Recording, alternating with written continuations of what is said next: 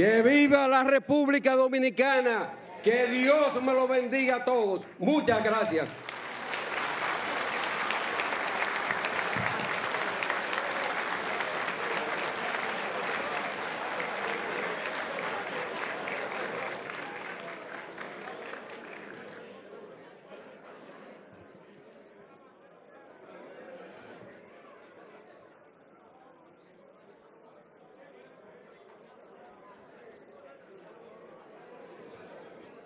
Honorable señor Eduardo Estrella, presidente del Senado de la República y de esta reunión conjunta.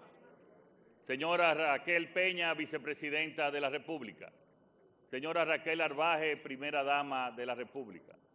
Honorable magistrado Luis Henry Molina, presidente de la Suprema Corte de Justicia.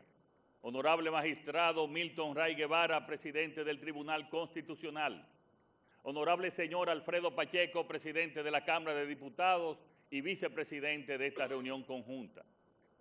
Excelentísimos señores jefes de misiones diplomáticas, honorables señores representantes de organismos internacionales acreditados aquí ante el gobierno y el decano del cuerpo consular, honorables legisladoras y legisladores integrantes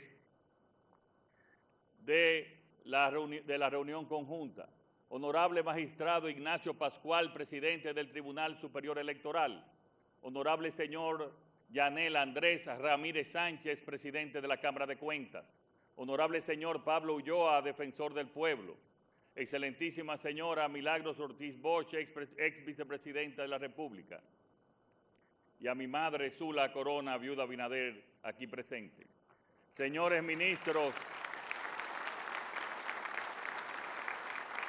Señores ministros y demás funcionarios del gobierno, autoridades civiles y militares, invitados especiales, distinguidos miembros de la prensa.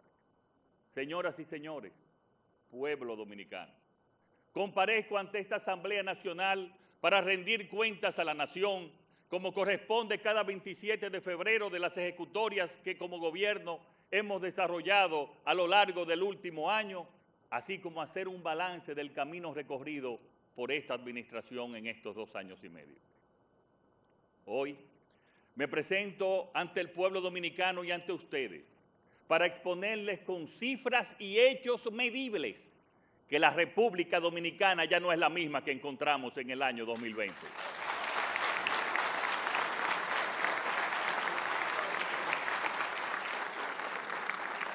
Hoy quiero darles cuentas de hechos con números y estadísticas Hoy quiero hablarles de una República Dominicana vibrante que está cambiando para bien.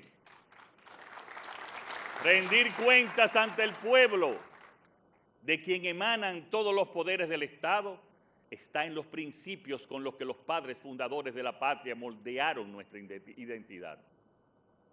Hoy quiero seguir su ejemplo y presentarles todo lo que hemos hecho gracias a los buenos resultados de las políticas de institucionalidad, de recuperación y estabilización de nuestra economía, de apoyo a la inversión productiva, a la mejora de nuestra red de infraestructuras, así como el impulso a los sectores productivos tan importantes como el turismo, la industria y la agropecuaria. Nos ha tocado vivir y gestionar tiempos complicados. Gobernamos en momentos de alta incertidumbre y complejidad, donde la urgencia se hace necesaria en cada acción pero eso no nos ha impedido desarrollar las reformas que este país necesitaba desde hace décadas. La recuperación económica, la estabilidad institucional, la generación de nuevos puestos de trabajo de calidad y la puesta en ejecución de importantes obras son parte de ese proyecto nacional de reformas a las que me comprometí con el pueblo dominicano y que estamos cumpliendo. Estamos ejecutando grandes obras de transformación, pero también pequeños proyectos en todo el país. Muchas de estas obras que cambian la vida de la gente habían sido olvidadas por décadas y hoy las quiero exponer. Señoras y señores, asambleístas, desde el 2020 el mundo vive agitado. Una pandemia, dos crisis económicas y una guerra en el corazón de Europa unidas en nuestro caso a desastres naturales como fue Fiona el huracán Fiona que azotó nuestra isla el pasado septiembre y a la peor crisis de la historia en nuestro país vecino, Haití. Cuando llegamos al gobierno, en mitad de la pandemia, nos encontramos sin un sistema de salud sólido ni universal y sin una protección social adecuada.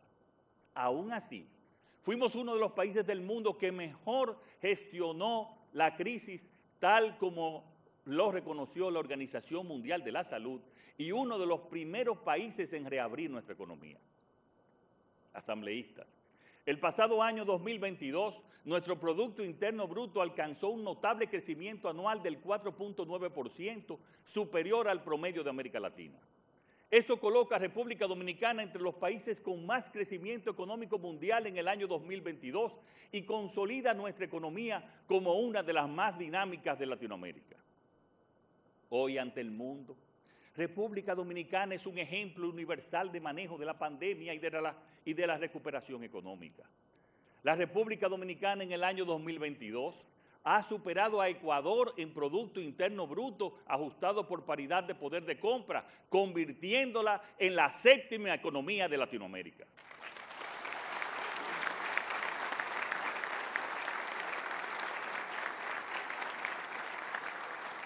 Hemos cerrado el año 2022 con el nivel de reservas internacionales de divisas más alto de la historia, con 14.436 millones de dólares, y nuestra moneda exhibió una apreciación del 2%, contrario a la depreciación observada en las monedas de la mayoría de los países. La tasa de cambio hoy está en 56 pesos por dólar, frente a los 59 que estaba en julio del 2020.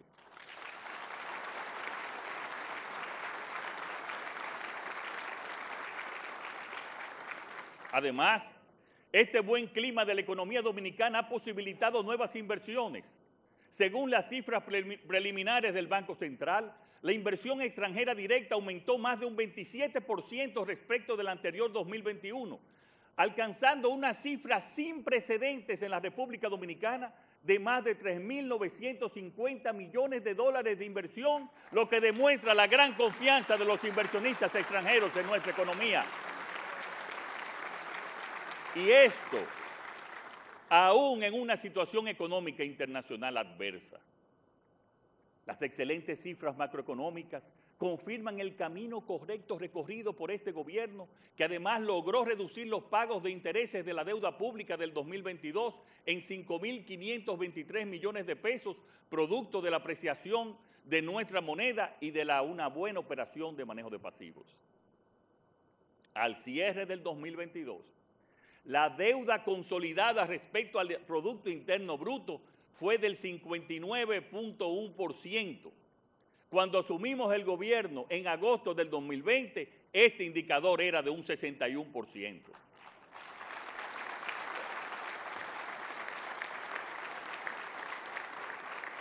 Esta disminución fue lograda a pesar de haber enfrentado el shock externo más grande de la historia, y la inflación causada por la invasión de Rusia a Ucrania. También cabe destacar aquí que durante el pasado año 2022 tuvimos que hacer frente a los gastos ocasionados por el huracán Fiona de más de 16 mil millones de pesos que afrontamos con recursos propios y sin recurrir al financiamiento externo.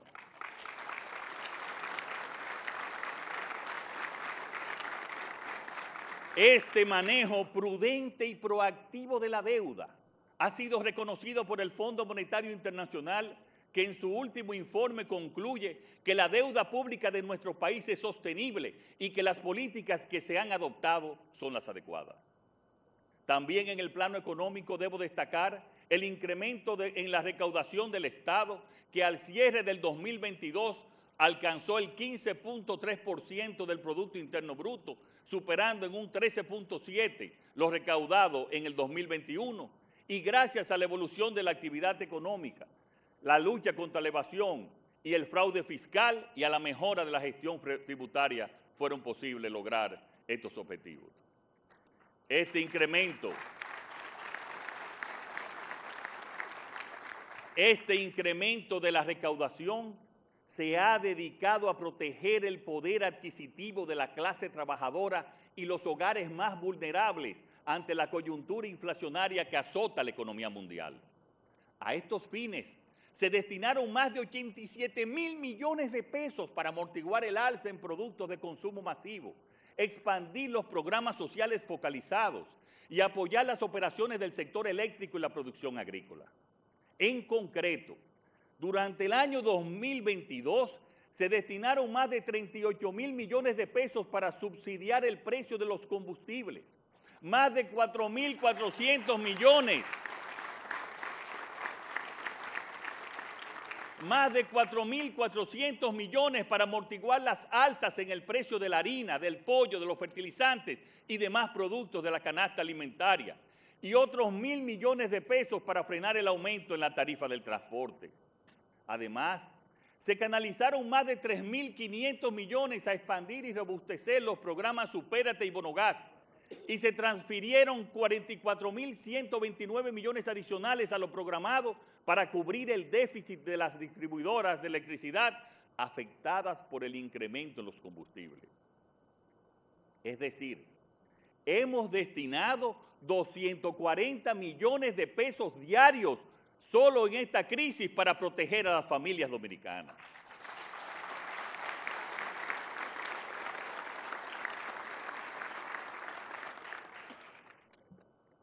Los subsidios desplegados por el gobierno han cumplido su cometido, mitigando los efectos adversos en el poder de compra de los dominicanos y evitando que la inflación alcanzara dos dígitos.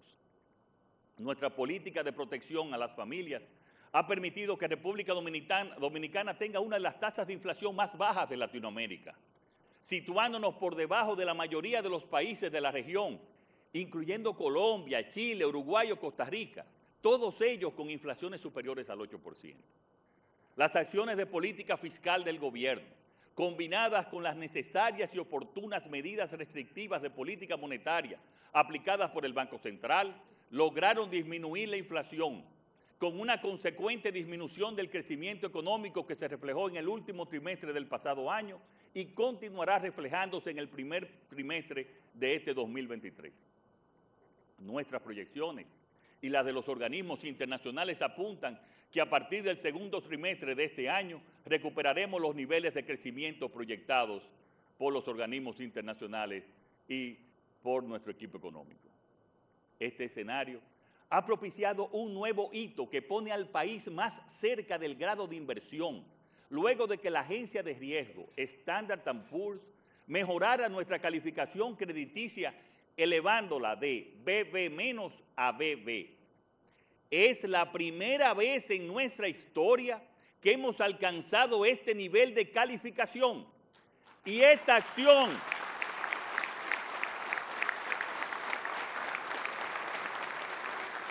y esta acción ocurre luego de enfrentar dos choques externos de gran magnitud. En otras palabras, nuestro gobierno ha logrado en medio de la adversidad lo que los gobiernos que nos antecedieron no pudieron lograr en épocas de bonanza.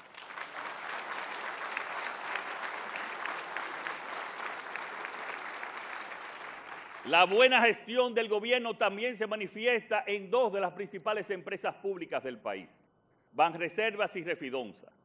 En el caso de Banreservas, se convirtió en el 2022 en el primer banco en activos de Centroamérica y el Caribe y reforzó su posición de líder del sistema financiero nacional con una participación del mercado del 38.6% en los activos de los bancos múltiples. Adicionalmente, es la institución bancaria con mayor nivel de utilidad del país en toda la historia sus utilidades netas ascendieron a más de 22 mil millones de pesos, que comparadas con las de 2021 suponen un crecimiento del 35.1% y comparadas con las de 2020 un incremento de más del 111%.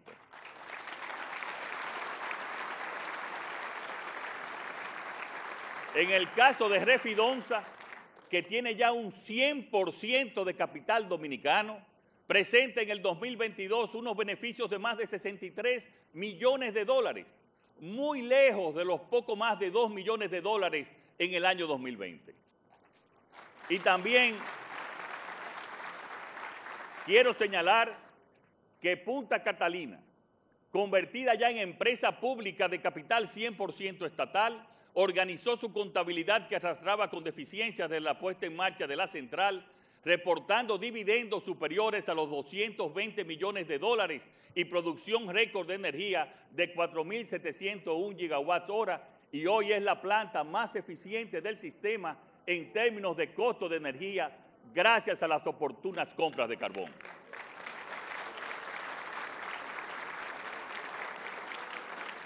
Asambleístas, este buen manejo de la economía y las finanzas nos está permitiendo obtener los recursos necesarios para ejecutar uno de los mayores planes de infraestructuras realizados en la República Dominicana. Este gobierno está invirtiendo en todo el territorio nacional y dotando de oportunidades a todos los ciudadanos independientemente de donde vivan. El pasado 2022, el gobierno ejecutó 271 obras de infraestructura con una inversión de 90.390 millones de pesos y este año seguimos construyendo otras 1.581 obras. Entre las principales obras de infraestructura vial que inauguramos este último año se encuentran la circunvalación de Asua, el elevado,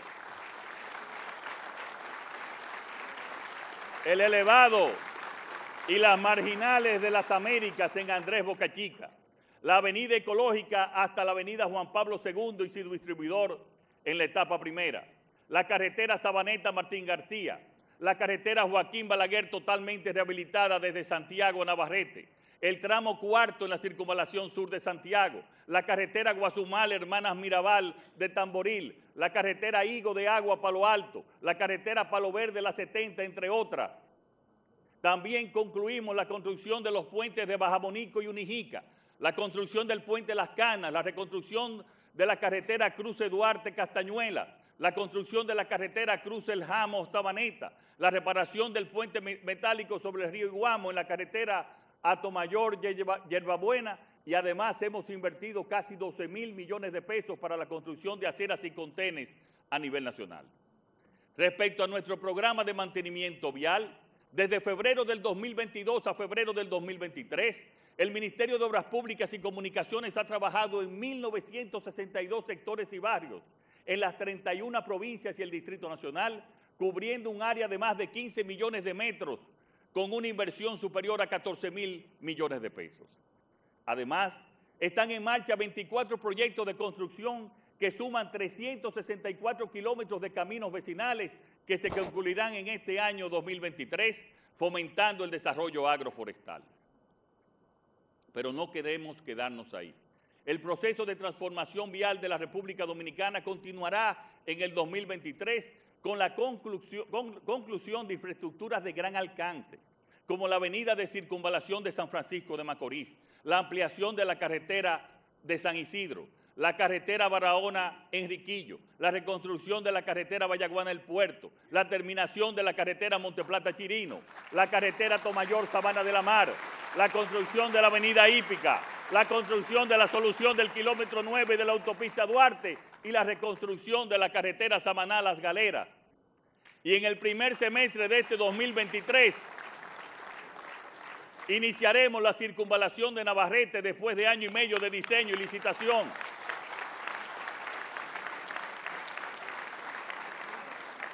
Quiero ahora informar sobre la carretera del Ámbar que cuando llegamos al gobierno no tenía diseños de ingeniería ni económicos y era solo un sueño para Santiago y Puerto Plata. Hoy hemos terminado los diseños de construcción y los estudios de factibilidad económica y puedo anunciar que en los próximos 45 días la Dirección General de Alianza Público-Privada va a lanzar la licitación a través de un esquema financiero innovador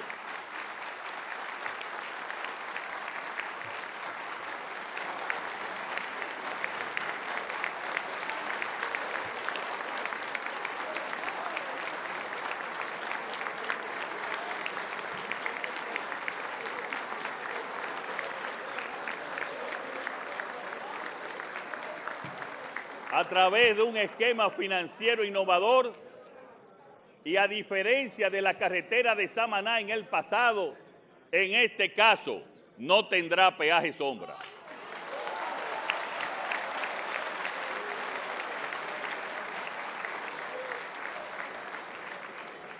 Además, quiero destacar que nosotros no hemos caído en el síndrome de Adán, que lleva a querer empezarlo todo desde cero. Durante este tiempo, además de comenzar muchos nuevos proyectos, también le hemos dado continuidad a todas las obras comenzadas por gobiernos anteriores que estaban paralizadas o en ejecución y se han concluido para beneficiar a los dominicanos. Este gobierno, este gobierno no se preocupa por quién inició la obra, sino por terminarla, para mejorar el bienestar y la vida de los ciudadanos y de la República Dominicana. Ejemplo de esto es la presa de Montegrande, cuyo primer Picasso se había dado en el 2010 y que tenía un nivel de ejecución cuando llegamos al gobierno, 10 años después de su inicio, de tan solo un 38%, mientras que ahora se encuentra en el 92% y a punto de ser concluida el próximo verano.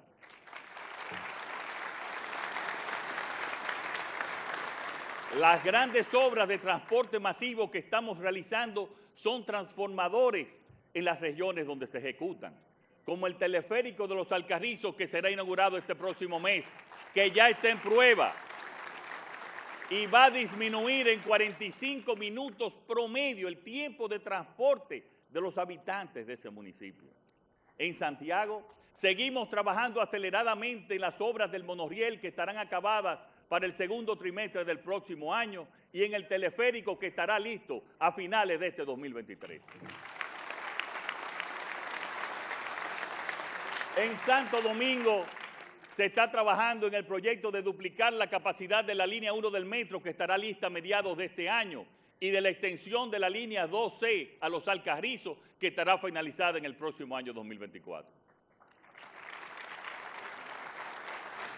Además de grandes inversiones, el gobierno también está haciendo pequeñas obras allí donde más se necesitan.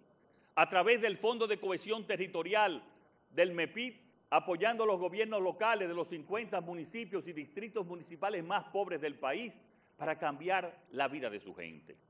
Este modesto fondo está confinanciado y aplica 121 pequeños proyectos en esos 50 territorios. Se trata de obras públicas e iniciativas económicas que han sido identificadas por las comunidades y sus autoridades como de alto interés y que han sido evaluadas como de alta rentabilidad social, como la construcción de aceras y contenes, funerarias y cementos, cementerios, mataderos, mercados, parques y proyectos económicos comunitarios y de protección del medio ambiente. Por medio de la Comisión de Desarrollo Provincial, en 2022 entregamos 34 obras también de este tipo, como, polideportivos, canchas de baloncesto, béisbol o iglesias en todo el territorio nacional. Este es un ejemplo de cómo con poco dinero también podemos impactar muchas comunidades.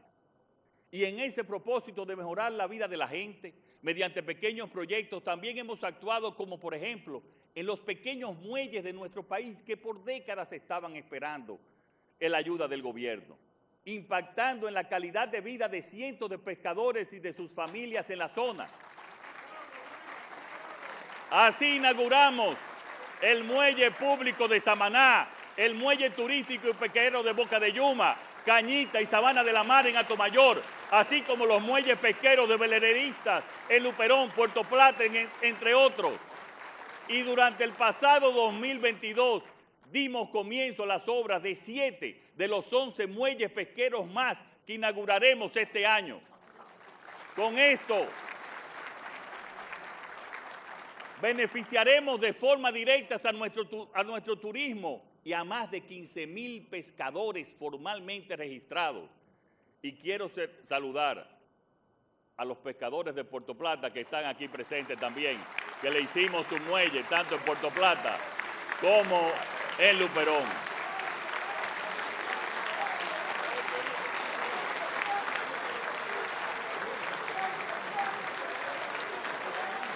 Asambleístas, en el proceso de modernización y desarrollo de nuestro país juega un papel fundamental el sector industrial. República Dominicana se ha consolidado en estos últimos años como uno de los países pioneros a nivel mundial en implementación exitosa del modelo de zonas francas y uno de los que mayor proyecto le ha sacado al fenómeno del nearshoring en toda la región de las Américas. Nuestras zonas francas constituyen una de las actividades productivas de mayor aporte al empleo directo en el país. Solo en el pasado mes de enero, las exportaciones de este sector crecieron un 9%. Al cierre del 2022, este sector alcanzó más de 192 mil empleos directos, el más alto registrado en los últimos 20 años. De los que el 32% corresponde a puestos de nivel técnico y profesional y el 50% a mujeres dominicanas. Y quiero saludar que están aquí presentes mujeres empleadas de diversas zonas francas del país que han podido entrar al mercado laboral gracias a esta política.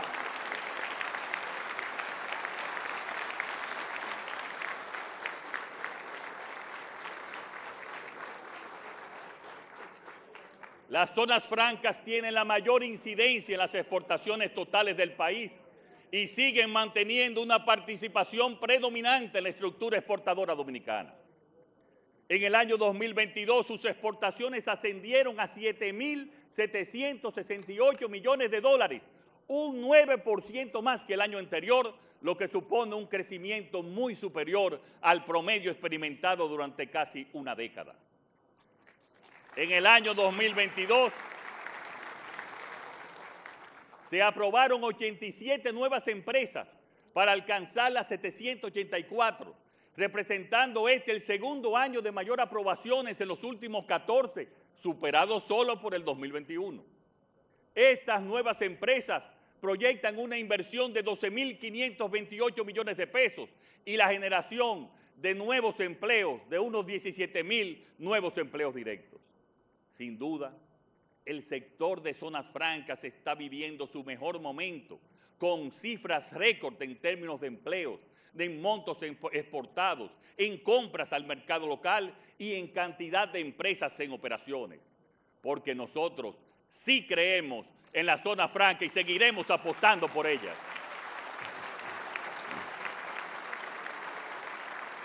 A este exitoso modelo debemos sumar nuestra apuesta por el desarrollo industrial en todos los niveles. Hoy tenemos inversiones históricas en el sector de la industria nacional. La Asociación de Industrias de la República Dominicana anunció que para el año 2023 sus miembros estarán ejecutando nuevas inversiones por más de 77 mil millones de pesos. De marzo del 2022 a enero del 2023 se han realizado aproximadamente 20 expansiones de industrias nacionales e internacionales en territorio dominicano que representan una inversión de más de 63 mil millones de pesos. Pero además de las grandes empresas, nuestro tejido productivo está formado sobre todo por MIPIMES, a las que el gobierno también ha dedicado atención y recursos durante este año. Más de 11.000 MIPIMES han sido capacitadas a través de los centros del Estado como parte del impulso al desarrollo empresarial del sector y más de 10.500 estudiantes de escuelas, liceos y politécnicos en 28 provincias del país recibieron capacitación a través del programa Aprender para Emprender de las cuales 6.329 fueron mujeres. Además,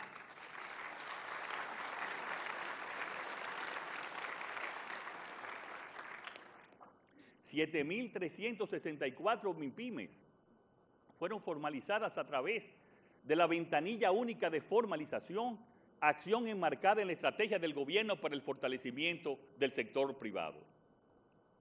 Desde el Consejo Nacional ProMIPIME hemos dado un impulso extraordinario a las MIPIMES con la colocación de más de 18.600 millones de pesos, beneficiando a más de 157 mil pequeñas empresas en todo el territorio nacional, de las cuales resaltamos que un 67% de los mismos fueron para favorecer a las mujeres pequeñas y medianas empresarias, de las cuales a muchos de ellas les ha tocado ser les ha tocado ser innovadoras para garantizar el sustento de sus familias. Asimismo, atendiendo la prioridad de política de empleo del presente gobierno, se han creado un promedio de 106.235 nuevos puestos de trabajo en MIPIMES a través de las facilidades crediticias otorgadas por medio de los servicios financieros. Además de los financiamientos, hemos elevado las competencias de los micro, pequeños y medianos empresarios, acompañándolos con las capacitaciones y asistencias técnicas desarrolladas a nivel nacional para un total de 7.000 cursos de capacitación. Pero si hablamos de un sector pujante en nuestro país, tenemos que detenernos en el turismo. Un sector que va más allá de las grandes cifras y tiene un impacto directo en la vida de hoteleros, camareros, amas de llaves, taxistas y guías. algunos de ellos aquí presentes a los que quiero mandar en ellos un saludo, un saludo a todos los empleados del sector turismo que están aquí. Por ustedes trabajamos, ustedes nos inspiran y son la guía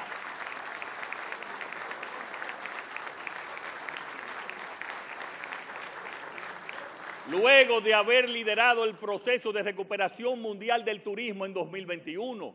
Durante 2022 el turismo dominicano volvió a destacarse, siendo el nuestro parte del muy escaso número de países que ya en 2022 superaron los niveles de llegadas de prepandemia.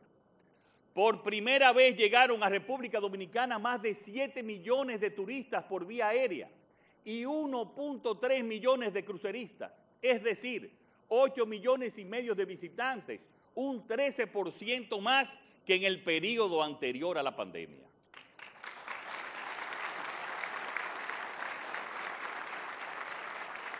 En el año 2022 llegaron a nuestro país 59.458 vuelos, un 11% más que el mejor año prepandemia. La ocupación hotelera alcanzó niveles históricamente altos, con un promedio anual cercano al 75%, mientras que la economía de los hogares que viven del alquiler de corto plazo también se vio positivamente impactada, con un incremento en la ocupación del 25 al 35% y muchas más propiedades. Este desempeño se dio a pesar que hace exactamente un año se inició el conflicto bélico entre Rusia y Ucrania, de cuyos países dejamos de percibir, de esos dos países, dejamos de percibir 450 mil turistas anuales. Aún así, volvimos a ser parte del liderazgo en la recuperación en el año 2022. Mientras el mundo tiene todavía una brecha del 37% respecto a antes de la pandemia, nuestro país creció a doble dígito. Este buen desempeño Este buen desempeño sigue contribuyendo mucho a la estabilidad de la tasa de cambio de nuestro país. El sector de hoteles, bares y restaurantes es responsable de más del 30% del crecimiento económico y por ende del sostenimiento y la creación de empleos. Por primera vez República Dominicana superó el pasado año los 8.400 millones de dólares en entrada de divisas por turismo, una cifra récord que todo indica que seguirá creciendo. Pero no solo nos hemos ocupado del turismo internacional, también hemos reforzado el turismo local.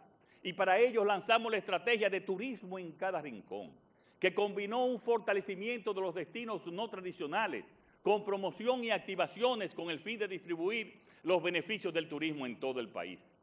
El Ministerio de Turismo ha construido, entre otras obras, este 2022, el Malecón de Cabrera en Nagua, ha remozado y acondicionado las playas del Quemaíto y los Patos en Barahona, mejorado los accesos y vías de Playa Macao, Playa Cenote o Esmeralda, entre muchas otras.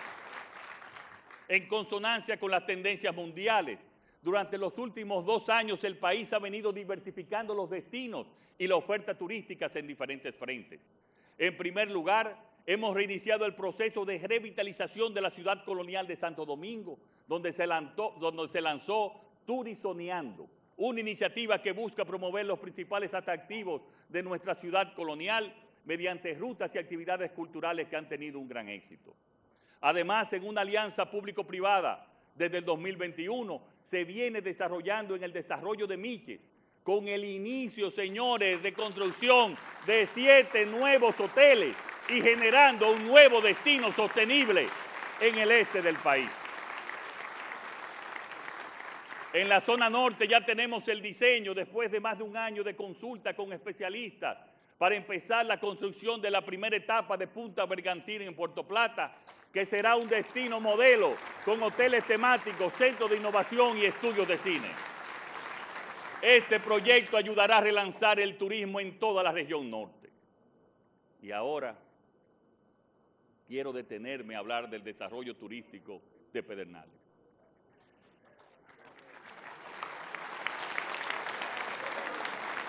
Este proyecto se ha diseñado, se ha realizado tomando en cuenta la realidad socioeconómica y medioambiental de la zona y del país durante muchas horas de trabajo con expertos nacionales e internacionales y con especialistas del mismo gobierno. Es un diseño integral que construirá un aeropuerto, hoteles, muelles y la infraestructura necesarias para su desarrollo. Ya iniciamos la construcción de los dos primeros hoteles, pero en, una semanas comenzará la construcción del tercero, que sumará 500 habitaciones más para un total de 1.600 habitaciones en desarrollo. En estos tres primeros hoteles estamos hablando de una inversión total de 335 millones de dólares y la generación de alrededor de 2.200 empleos directos y 6.600 indirectos, además de todo el dinamismo económico que esto implica para empresas y comercios de la zona. A esto se suma la inversión de 98 millones de dólares en el puerto de Cabo Rojo, donde ya la línea Norwegian Cruise Line ya ha anunciado la llegada de cruceros a partir de enero del 2024.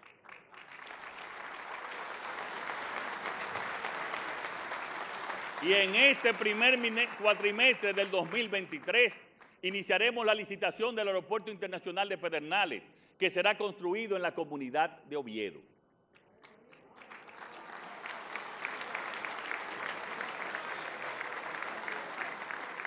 Ya están avanzados los trabajos de construcción de las vías de acceso del proyecto, de las obras hidrosanitarias, de los trabajos del acueducto, de la subestación eléctrica y la carretera Enriquillo-Pedernales. Desde ya estas obras están generando cientos de empleos y un dinamismo que ya se siente en toda esa región sur. Quiero decirle a esta asamblea y al pueblo dominicano que uno de los mayores legados que este gobierno va a dejar a este país será el desarrollo turístico de Pedernales. Que no tengan dudas, que no tengan dudas de que es toda una apuesta para el desarrollo económico y social del sur del país.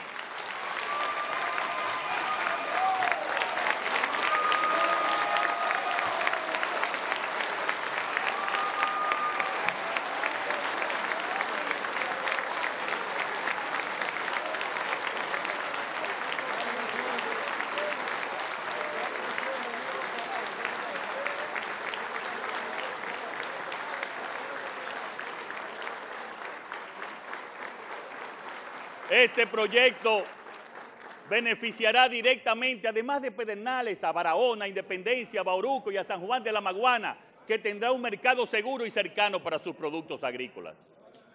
Asambleístas, y si hablamos de sectores claves, también tengo que centrar mi atención en la agropecuaria, un sector estratégico para garantizar lo más importante, la seguridad alimentaria y nutricional de nuestro país. A este respecto, puedo informar que en estos dos años hemos logrado reducir el porcentaje de la población subalimentada del 8.3 al 6.7%, según cifras de la Organización de las Naciones Unidas para la Agricultura y la Alimentación FAO.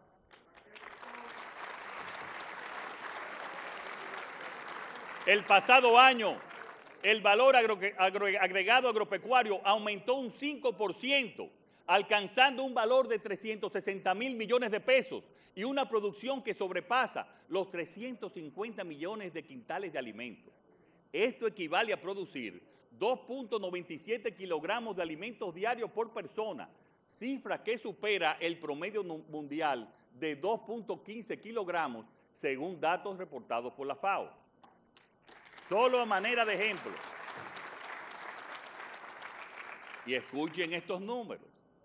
Solo a manera de ejemplo me permito citar que en arroz hemos aumentado de 13.1 millones de quintales producidos en el 2019 a una producción de 14.7 millones de quintales en el 2022. En plátano, hemos pasado de una producción en el 2019 de 2.5 millones de millares a 2.8 millones de millares para un incremento de un 12% en el 2022. La producción de invernaderos ha pasado de 1.5 millones en el 2019 a 2.2 millones de quintales en el 2022 para un incremento del 46%. En cuanto a la producción de pollos, esta ha pasado de 16 millones de unidades mensuales en el 2019 a 19.6 millones en el 2022. Igualmente, la producción de huevo ha tenido un crecimiento de 32% al pasar de 2.5 millones de unidades en el 2019 a 3.3 millones en el 2022. La producción local de tabaco, cuyo procesamiento es un gran generador de empleos y divisas para el país y especialmente en Santiago, se incrementó de 122 mil quintales en el 2019 a 223 mil quintales en el 2022 para un crecimiento de un 83%. Y hoy, hoy la República Dominicana es el mayor exportador de cigarros del mundo por mucho.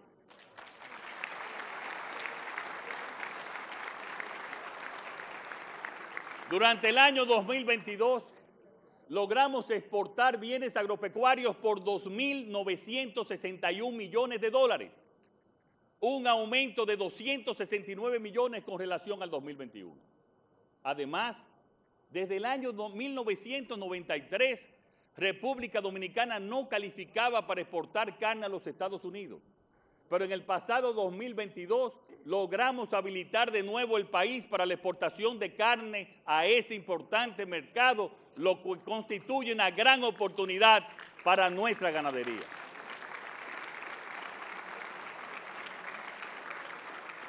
El apoyo de nuestro gobierno al campo es incuestionable. Para nosotros la producción agropecuaria es fundamental y estratégica. Y por eso hemos subsidiado con 5.150 millones de pesos los fertilizantes para contrarrestar los altos precios de estos insumos en los mercados internacionales. Esto ha permitido congelar los precios de los fertilizantes que usan nuestros agricultores al nivel de los de octubre del 2021. En este pasado año, hicimos un aporte de emergencia de más de 5.400 millones de pesos para el apoyo directo a los agricultores y ganaderos afectados por el huracán Fiona. Quiero saludar desde aquí a algunos agricultores de esos que le dimos ayuda directa, que nos acompañan, a los que mando todo mi afecto y todo mi apoyo.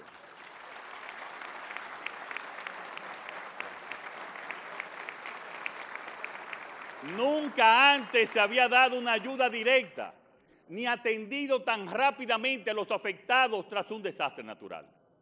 Mediante el programa de preparación gratuita de tierras se han beneficiado 35.863 pequeños y medianos productores a nivel nacional con la preparación de más de 2 millones de tareas. Durante el pasado año, durante el pasado año, la cartera de préstamos del Banco Agrícola alcanzó niveles sin precedentes, ascendentes a 49.277 millones de pesos. Solo de fondos provenientes del presupuesto nacional el año pasado, aportamos al Banco Agrícola 8.823 millones de pesos, aportes que superan en lo que llevamos de gobierno los 17 mil millones de pesos.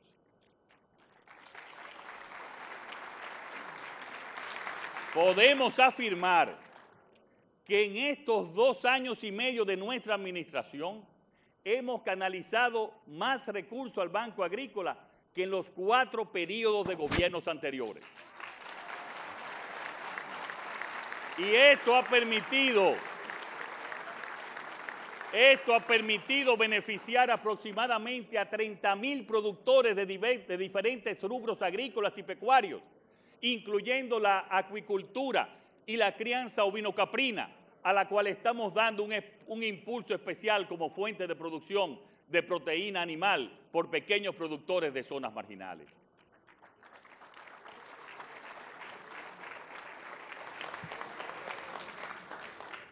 Cuando llegamos al gobierno, el INESPRE era una institución quebrada e inoperante.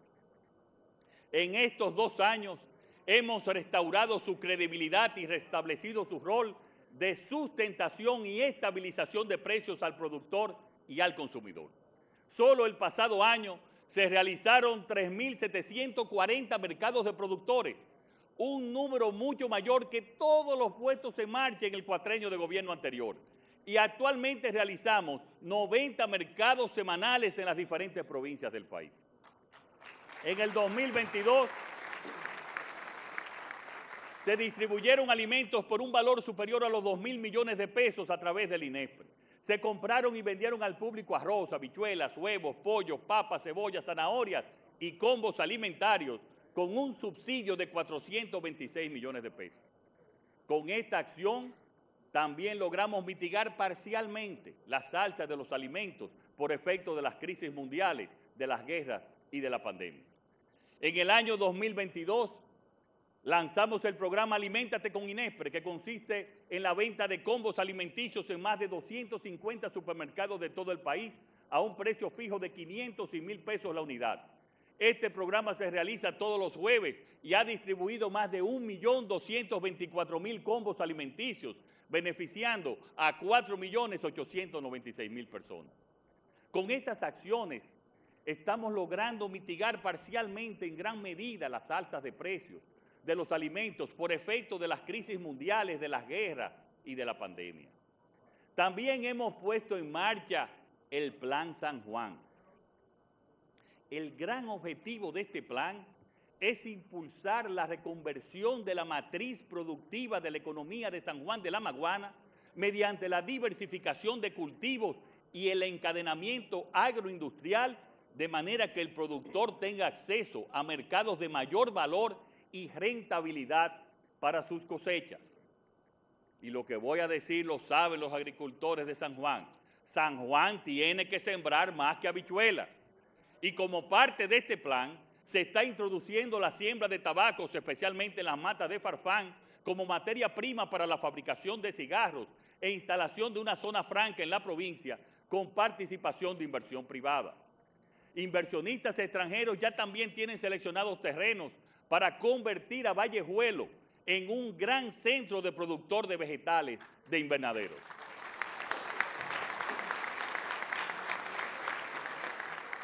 Consciente de la importancia de la educación y la capacitación de los recursos humanos para el desarrollo, estamos construyendo una extensión del Instituto Superior de Agricultura de Santiago en el municipio de Boichío, San Juan de la Maguana, que será un centro para la formación técnica y profesional de los jóvenes de la región sur en las áreas de conocimiento requeridas para elevar la productividad de la agropecuaria y para agregar valor a la producción de esa región. Ese es el encadenamiento productivo que rompe el círculo vicioso del subdesarrollo por el círculo virtuoso del desarrollo. Igualmente, como parte del plan, se están facilitando los recursos financieros a los emprendedores locales para crear y ampliar granjas para la crianza avícola, la acuicultura y la producción ovino-caprina. Señoras y señores, otro problema al que le estamos dando especial seguimiento desde el inicio de mi gobierno es el que se cierne sobre nuestra producción arrocera por el gran impacto que tendría la fuerte desgrabación a tasa cero que se aplicaría a las importaciones de arroz a partir del 2025 y 2024 prevista en el DR CAFTA. desde principios del año 2021 hemos externado la preocupación del sector arrocero a nuestro principal socio comercial, los Estados Unidos. De los ingresos del arroz dependen más de 90 mil empleos directos, 320 mil indirectos y unas 300 factorías. La actividad económica que genera este cultivo supone más de 45 mil millones de pesos, cuya inestabilidad crearía una verdadera crisis social que nosotros no vamos a permitir. En consecuencia, en consecuencia, quiero anunciar al país que desde la segunda semana de enero le di instrucciones a una comisión interministerial de industria y comercio, relaciones exteriores y agricultura para que ejecuten todas las medidas necesarias para salvaguardar y proteger a nuestros productores de arroz.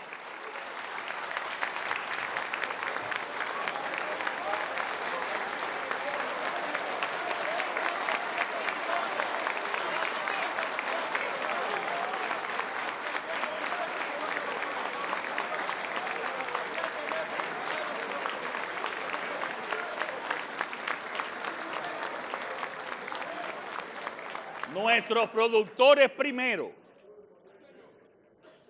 Y lo haremos con soluciones contundentes y claras respecto a este valioso sector ante la conclusión del calendario de desgrabación de la DR CAFTA.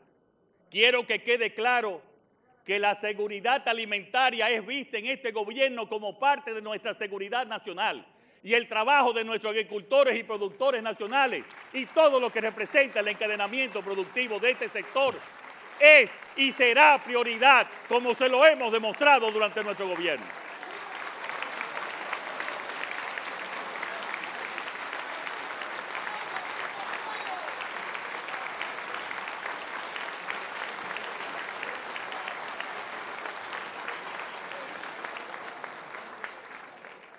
Asambleístas, ahora quiero referirme ante ustedes a dos sectores claves y a lo que estamos dedicando un especial esfuerzo, el sector del agua y el sector eléctrico. Durante este año inauguramos un total de nueve sistemas de agua potable y saneamiento, con una inversión de más de 4 mil millones de pesos, impactando en una población de más de 700 mil habitantes en las provincias de San Cristóbal, Barahona, Peravia, Monteplata, San Pedro, Dajabón, Atomayor y la provincia de Duarte.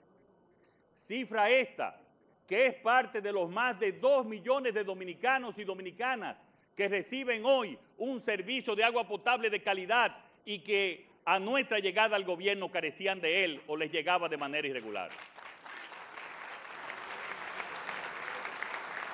Es importante destacar el impacto de las obras que ejecutamos. Un ejemplo es la solución pluvial del drenaje pluvial en el barrio Moscú, en la provincia de San Cristóbal, donde los comunitarios reclamaban hace más de 30 años las intervenciones de las autoridades. Hoy, quienes viven en el barrio Moscú han mejorado ampliamente su calidad de vida. Y este es un ejemplo de decenas de obras que hemos hecho en todo el país. Durante el pasado 2022 aumentamos la producción nacional de agua potable logrando al cierre del pasado mes de diciembre 54 millones de metros cúbicos mes, lo que representa un incremento de más de 2 millones de metros cúbicos mes con relación al 2021. Además, mediante el plan de inversión del INAPA, se han adjudicado 260 obras de construcción, ampliación y rehabilitación de sistemas de abastecimiento de agua potable y alcantarillado en todo el país, por un monto total de casi 24 mil millones de pesos en lo que llevamos de gobierno. Un ejemplo,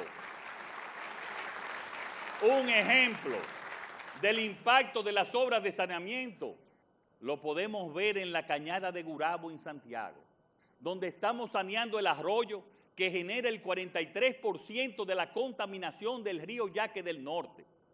Es bueno que la población conozca que estamos saneando las dos cañadas más contaminantes del país, la de Gurabo en Santiago y la de Guajimía en Santo Domingo Este, con la Corporación de Acueducto y Alcantarillado de Santo Domingo. CAS. La CAS, aquí en el Gran Santo Domingo, aumentó en un 12% su producción de agua potable llevándola a 445 millones de galones diarios, cifra récord, de la que se han beneficiado 600 mil personas más de este Gran Santo Domingo.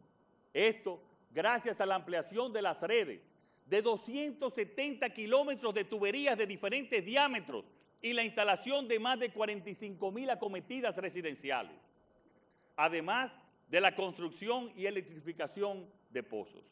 Más de 40 comunidades de Santo Domingo y el Distrito Nacional están recibiendo agua por tubería por primera vez. Durante el 2022 se solucionaron más de 12.500 averías, se realizaron 640 desobstrucciones, se colocaron 23.666 metros cuadrados de asfalto, casi 7 kilómetros y medio de redes de alcantarillado sanitario y 449 acometidas de alcantarillado. Además, y escuchen bien Santo Domingo Este y Santo Domingo Norte, con una inversión de 101 millones de dólares, estamos ampliando la producción de agua potable del acueducto oriental de Barrera de Salinidad en 6 metros cúbicos, que representan unos 137 millones de galones diarios. El agua potable será almacenada en cuatro nuevos tanques y mejorará la calidad de vida a más de 1.800.000 habitantes de Santo Domingo Este y Santo Domingo Norte.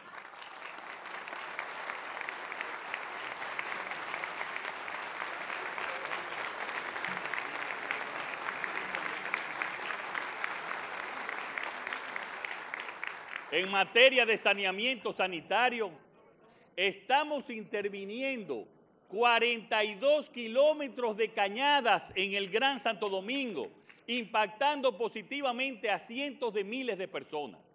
Para que se tenga una idea de la magnitud de este trabajo, entre todos los gobiernos anteriores juntos, solo habían intervenido 9 kilómetros de cañada.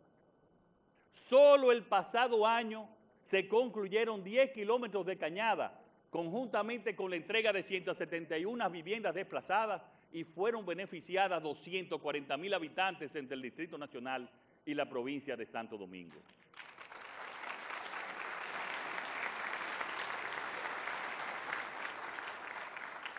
En materia de energía, en 2022 sufrimos una crisis global sin precedentes en el mercado internacional del gas natural, del carbón y de los derivados del petróleo como consecuencia de la guerra entre Rusia y Ucrania. Estos recursos son las principales fuentes primarias de producción de electricidad en nuestro país. La guerra implicó un recorte gradual del suministro de gas desde Rusia hacia los países de la Unión Europea que terminó generando una subida histórica del precio internacional del combustible. Precio que cerró en el 2022 en un promedio de 38 dólares MBTU y que a finales de agosto había alcanzado la cota de los 99 dólares MBTU según el marcador europeo de precios. Por esta razón, la factura de compra total anual de las distribuidoras a las generadoras para atender la demanda de la población se incrementó en 823 millones de dólares adicionales comparados con el 2021. Imagínense ustedes 823 millones de dólares adicionales en el costo de la energía. Sin embargo, a pesar de nuestra casi absoluta dependencia de la importación de combustible y a diferencia de lo sucedido en otros países, República Dominicana no sufrió en el 2022 crisis de abastecimiento de combustible ni déficit de generación de electricidad. Todo lo contrario. Todo lo contrario. Terminamos el año con un servicio eléctrico estable, seguro y en franco crecimiento en capacidad de generación térmica, y en renovable. Nuestro gobierno trabajó muy de cerca con las generadoras con el propósito de optimizar todas las posibilidades de generación existentes y el acceso a los combustibles requeridos. Y es que en materia de generación eléctrica, nuestro gobierno se ha concentrado en tres aspectos principales. Primero, garantizar que la oferta o disponibilidad de potencia y energía sea suficiente para abastecer la creciente demanda y mantener una adecuada reserva fría. Todo ello en el marco de una estructura de costos y precios eficientes. Segundo, estimular la flexibilidad y diversificación del parque de generación para evitar la dependencia de un solo combustible. Y tercero, promover la instalación de generación eléctrica basada en recursos renovables, principalmente solar y eólica. Estos son principios y propósitos claramente establecidos en nuestro programa de gobierno y son parte de la esencia de los planteamientos del Pacto Eléctrico sobre planes de expansión de la generación y la transparencia en la contratación mediante licitaciones competitivas. Fue por esa razón que pocos meses después de asumir la presidencia en el 2020, di instrucciones para la preparación de una licitación pública internacional para instalar 800 nuevos megavatios en Manzanillo, Montecristi, junto a una moderna terminal de recepción y almacenamiento de gas natural. Licitación que a pesar de las severas restricciones y dificultades impuestas por la pandemia, logramos lanzar en marzo del 2021 y el pasado mes de diciembre se iniciaron los trabajos de construcción. Esa licitación, es bueno que se sepa, fue la más grande y compleja que se ha hecho y superior a la de Punta Catalina. Y sin embargo se realizó en completa transparencia, sin denuncias ni impugnaciones, de manera tal que las empresas privadas que participaron y no ganaron hicieron un reconocimiento al comité de licitación por la conducción del proceso. Un resultado de ese proceso competitivo fue la obtención de precios de energía y potencia excepcionalmente competitivos en comparación a otros procesos similares en la historia local de ese mercado. En la construcción de ese gran complejo termoeléctrico de 800 megawatts de Manzanillo, el Estado no invertirá un solo centavo de su presupuesto, ni se, endeudará, ni incurrirá en sobrecostos como pasó en Punta Catalina, sino que se limitará a comprar mediante contratos a largo plazo la energía y potencia que necesiten la distribuidora. Para que tengan una idea de la competitividad de este proyecto, las empresas distribuidoras de energía van a adquirir el kilovatio hora producido por esta planta en estos momentos, a como está el precio del gas, a un precio de 15% más bajo que los comprados a Punta Catalina. Quiero detenerme. Quiero detenerme en este proyecto de Manzanillo para indicar además que no es solo un proyecto energético, sino que va mucho más allá será un motor de desarrollo de la región, con un nuevo puerto cuya construcción será adjudicada en abril y, comenzará las obras en julio. Esta iniciativa pública, un nuevo muelle, esta iniciativa pública ya ha impulsado la inversión privada local con inversiones como el Hotel Super 8 by Winham Manzanillo ya inaugurado, un proyecto de astillero y una moderna terminal de contenedores, así como la construcción de otra planta privada de generación a gas natural con su gasoducto y línea de transmisión por una inversión de 585 millones de dólares. Todo esto demuestra el efecto multiplicador de una mínima inversión pública que está generando más de 2.300 millones de inversión privada y que transformará la bahía de Manzanillo y la provincia de Montecristi e impulsará la actividad económica de otras demarcaciones del noroeste como Dajabón, Valverde y Santiago Rodríguez.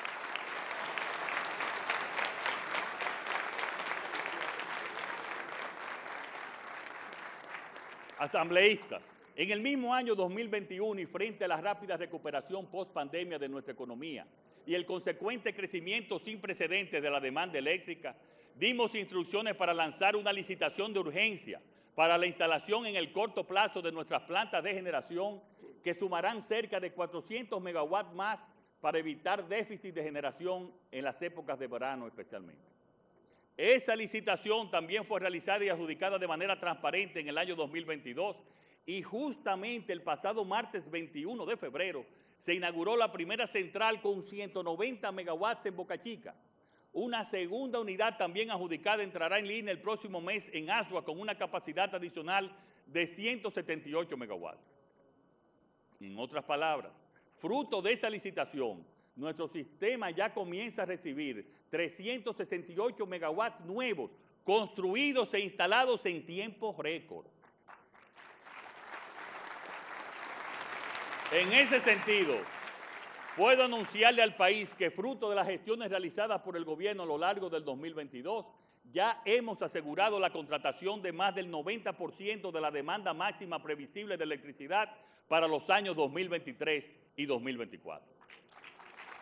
En el año 2022 entraron en operación tres nuevos proyectos renovables para un total de 148 megavatios, con lo cual se alcanzan, dos, escuchen bien en energía renovable, se alcanza 250 megavatios de energía solar en dos años, casi 100 más que los 155 megavatios instalados en las gestiones pasadas y que nosotros recibimos. Más aún, durante el 2022 se firmaron 15 nuevos contratos de concesiones definitivas para proyectos de energías renovables que sumarán una capacidad total de 685 megavatios y una inversión estimada de 820 millones de dólares. En estos momentos hay unos 16 proyectos renovables en construcción, de los cuales 10 están en fase avanzada con previsión de entrar en línea a finales del 2023. Ese extraordinario interés de inversionistas privados por desarrollar proyectos de energías renovables en el país ha sido estimulado por la transparencia y la seguridad con que se han manejado los proyectos de concesiones y contrataciones. No es casual que en el boletín Climate Scope de la revista norteamericana Bloomberg, en noviembre pasado la República Dominicana aparezca como el quinto destino más atractivo del mundo para inversiones en energías renovables de todos los países. Este clima de inversión favorable en energías renovables va en consonancia con nuestra apuesta decidida por la protección del medio ambiente, que nos ha llevado a trabajar en distintos frentes durante el pasado año 2022. Así, el Ministerio de Medio Ambiente implementó el programa de restauración, costera y saneamos más de 14 kilómetros de costa y playa en 60 localidades de nuestro país a través de la Jornada Nacional de Limpieza de Playas y Riberas de Río, recogiendo más de 35 toneladas métricas de desechos sólidos. Además, se intervinieron 19 áreas protegidas, mejorando su, su, infraestructura, como el Parque Nacional Jaragua, el Monumento Natural Salto de Jimenoa y el Santuario de Mamíferos Marinos Estero Hondo. Rescatamos el Monumento Natural Lagunas de Cabarete y Goleta y transformamos el Morro de Montecristi con un sendero ecoamigable e inclusivo. Durante el pasado año, este gobierno creó dos nuevas áreas protegidas. El Parque Nacional Loma Los Siete Picos y el Refugio de Vida Silvestre de la Laguna Prieta. Hemos priorizado la reforestación y el manejo forestal sostenible con la plantación de más de 7.4 millones de árboles entre el Ministerio de Medio Ambiente y la Unidad Técnica Ejecutora de Proyectos Agroforestales SUTEPLA. En cuanto a la gestión de residuos sólidos, el, fideicomiso DO sostenible impactará positivamente el 40% de los residuos sólidos del país en 2023. Al inicio de nuestra gestión nos encontramos que de los 240 vertederos a cielo abierto existentes, 235 operaban sin, ningún, sin cumplir ningún estándar local o internacional que garantizara el manejo apropiado de la basura. Hoy en día, el fideicomiso DE Sostenible ha aprobado tres grandes sitios de disposición final en la Altagracia, en el Gran Santo Domingo y en Santiago, para un manejo integral de 3.000 toneladas diarias. Además, ya se iniciaron las regularizaciones de las provincias de Pedernales, Peravia, Dajabón y Montecristi, y los cierres técnicos de los municipios de Moqui y Tamboril, al igual que la remediación y cierre técnico de la estación de transferencia ubicada en la comunidad de Cancino, Santo Domingo Este, que hasta el momento estaba operando como un, como un vertedero, donde casi un millón de personas por décadas han sufrido la contaminación directa en el aire, el río Sama y el territorio.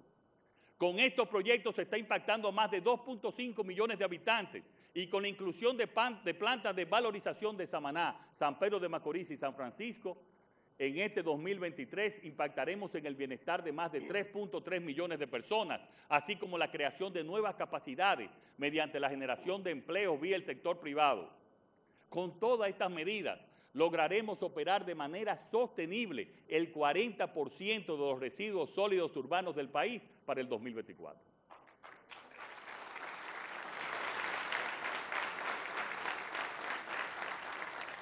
En cuanto a la extracción de materiales de la corteza terrestre, minería no metálica, se ha establecido un plan de manejo sostenible de cantera, garantizando el suministro a sectores importantes y en crecimiento como el de la construcción, reduciendo un 100% el tiempo para responder a las solicitudes de extracción de materiales y ampliado la oferta de fuentes de agregado al reactivar más del 25% de las 275 minas inactivas.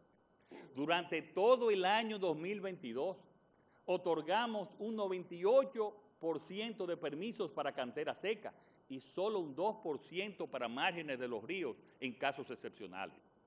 Estamos logrando, lo cual es una decisión de la Presidencia de la República, eliminar aceleradamente la extracción de material de las canteras de los ríos depredados durante décadas.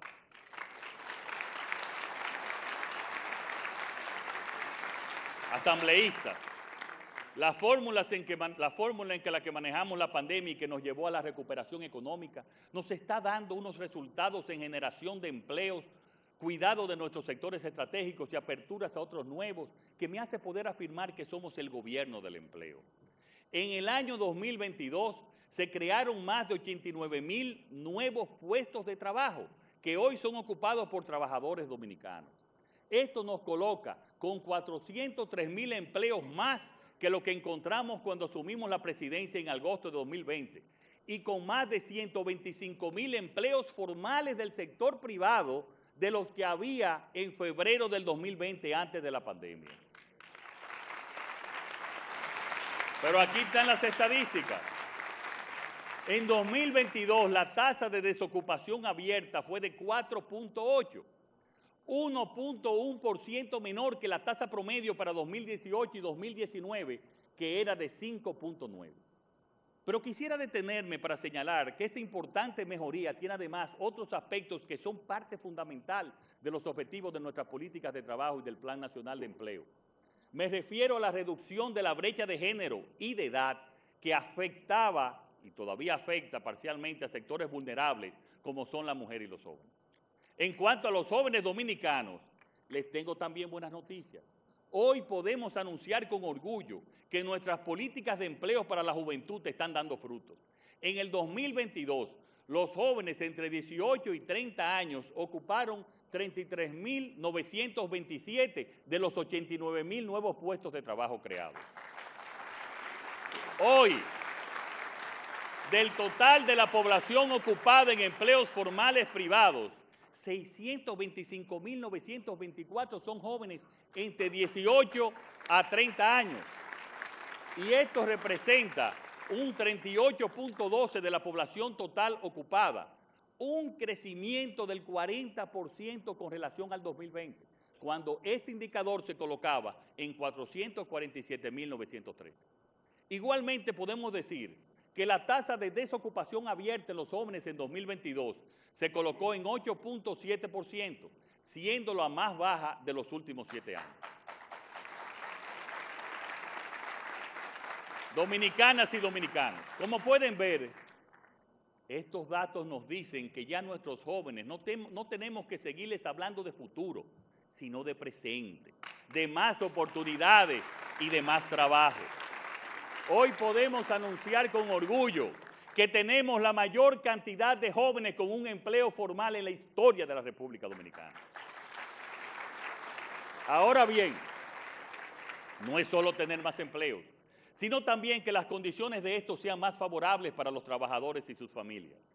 Al asumir la dirección de la nación nos encontramos con una realidad difícil, salarios muy deprimidos y una importante brecha entre el salario nominal y el salario real. Esto es la cantidad de dinero que gana un trabajador y el costo de la canasta básica. Sin embargo, esta situación de décadas no es fácil de revertir, y menos en las circunstancias tan complicadas que encontramos a nuestra llegada al gobierno. No obstante, en apenas dos años hemos logrado los siguientes aumentos salariales para los salarios mínimos. Para el sector privado no sectorizado, un aumento de un 24.20%. Para el sector turístico, un 23%. Para el sector de zonas francas, un 21%. Para el sector construcción, albañiles, variñeros, electricistas y afines, un 24%. En el sector agrícola, a los operadores de máquinas pesadas se les hizo un aumento de un 62%. Y para el sector azucarero, un aumento de 99.4%.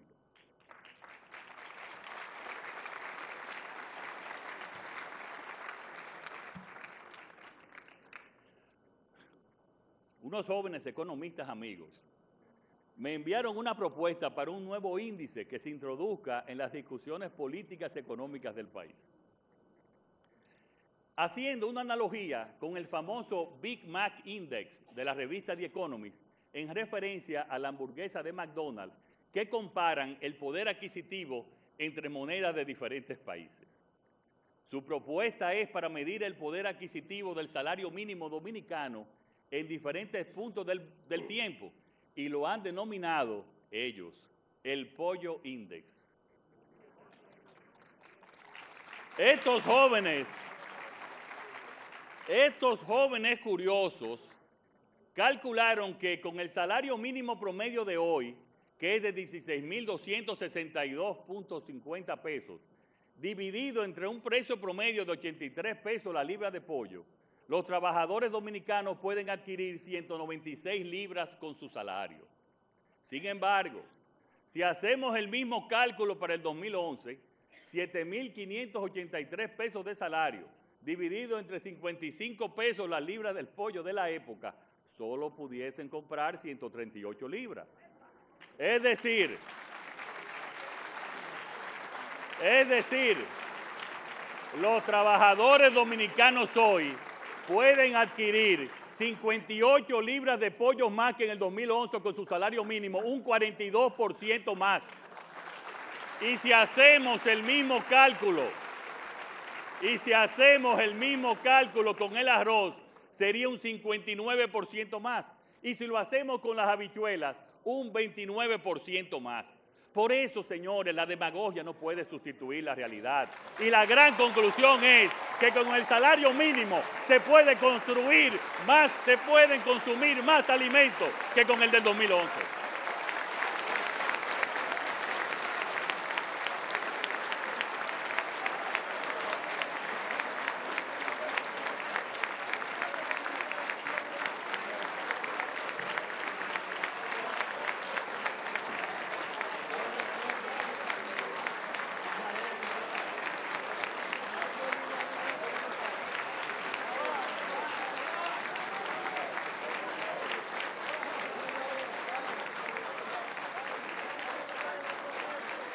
Y ojalá, ojalá otros economistas más se animaran a calcular también el plátano index, porque les va, les va a ir peor.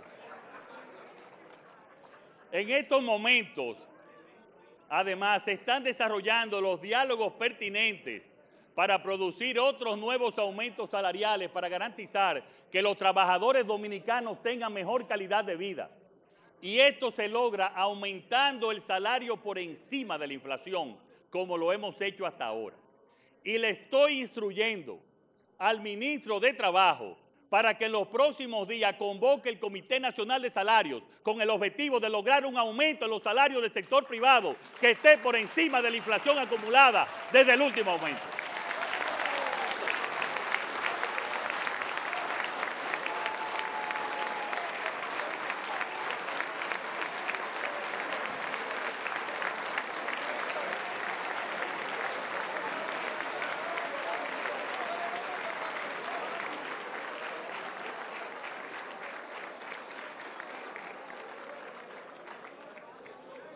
Estoy comprometido, estoy comprometido con aumentar el salario real de los trabajadores dominicanos. Los próximos datos estadísticos de los que voy a informar me llenan de alegría y esperanza, porque disminuir la pobreza es el principal objetivo de nuestras políticas públicas. Según los informes del MEPIT de la pasada semana, la pobreza monetaria eh, general en República Dominicana pasó del 23.9% en 2021 al 21.8% en 2022, lo que supone una reducción de 2.1 puntos porcentuales. A pesar todo esto, de las secuelas de la pandemia y la inflación internacional, 200 mil dominicanos y dominicanas incrementaron sus ingresos para salir del nivel de pobreza el pasado año. Este comportamiento fue resultado del buen desempeño de la economía dominicana durante el año pasado y del aumento del empleo. Se destaca, y esto es sumamente importante, y es lo que tenemos que cuidar y tratar de proyectar para este año. Se destaca en particular el cuarto trimestre del pasado año, cuando se registró un nivel de pobreza monetaria general de 19.6%, el más bajo jamás observado en el país en un trimestre. Asambleístas, en este pasado año de especial dificultad para los bolsillos de los dominicanos, debido a la inflación internacional, desplegamos un gran escudo social para proteger a las familias más vulnerables en su poder de compra y ampliamos todos los programas sociales del gobierno. El programa Supérate benefició en 2022 aproximadamente 4 millones de dominicanos y dominicanas en condiciones de vulnerabilidad. Es decir, que impactó a casi uno de cada tres dominicanos. Miles de familias recibieron aportes a través de transferencias condicionadas y no condicionadas, como los bonos Aliméntate, Bono Gas Hogar, Bono Luz, Aprende, Avanza, Supérate Mujer, el bono de emergencia o el bono navideño y la participación en capacitaciones y programas de acompañamiento para la inserción laboral del programa Supérate o el empoderamiento económico. Un millón y medio de familias recibieron el subsidio Aliméntate con un monto de 1.650 pesos mensuales. Esto atiende a una promesa de campaña no solo cumplida, sino superada. Dimos el doble del monto al doble de personas en mi promesa de la doble.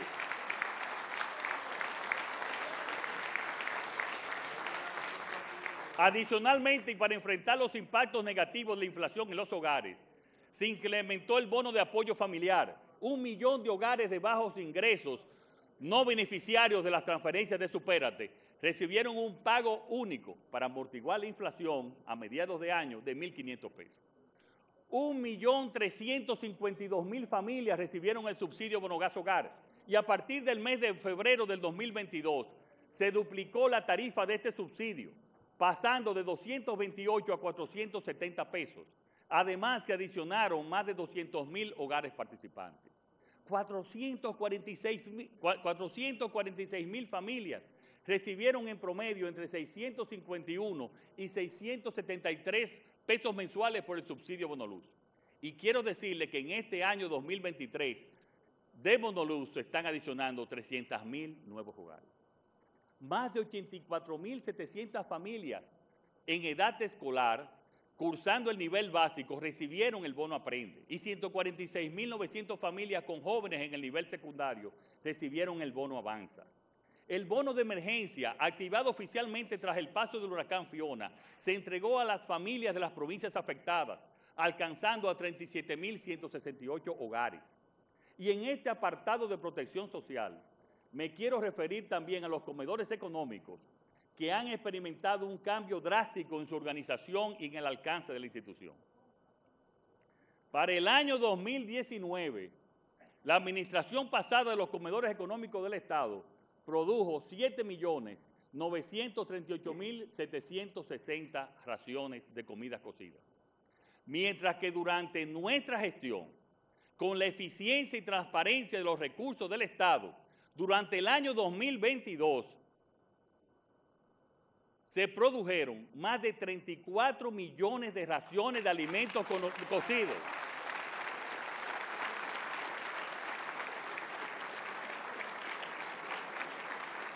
Pero escuchen esto, 34 millones de raciones de alimentos cocidos de mejor calidad y con el mismo presupuesto del 2019 para un aumento de cinco veces más, repito, con el mismo presupuesto.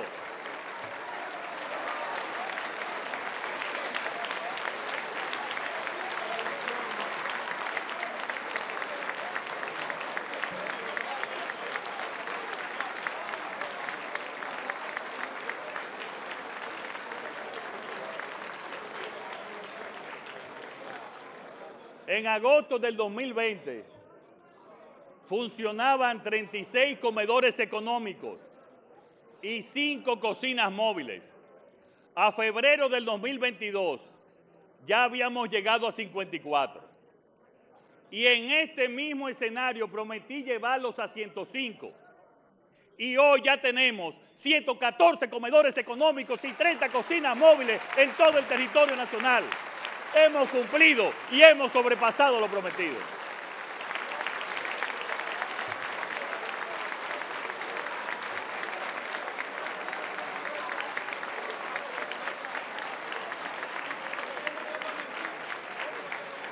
Pero si hablamos de protección a los dominicanos, además del gran escudo social desplegado el pasado año, tenemos que hablar de salud.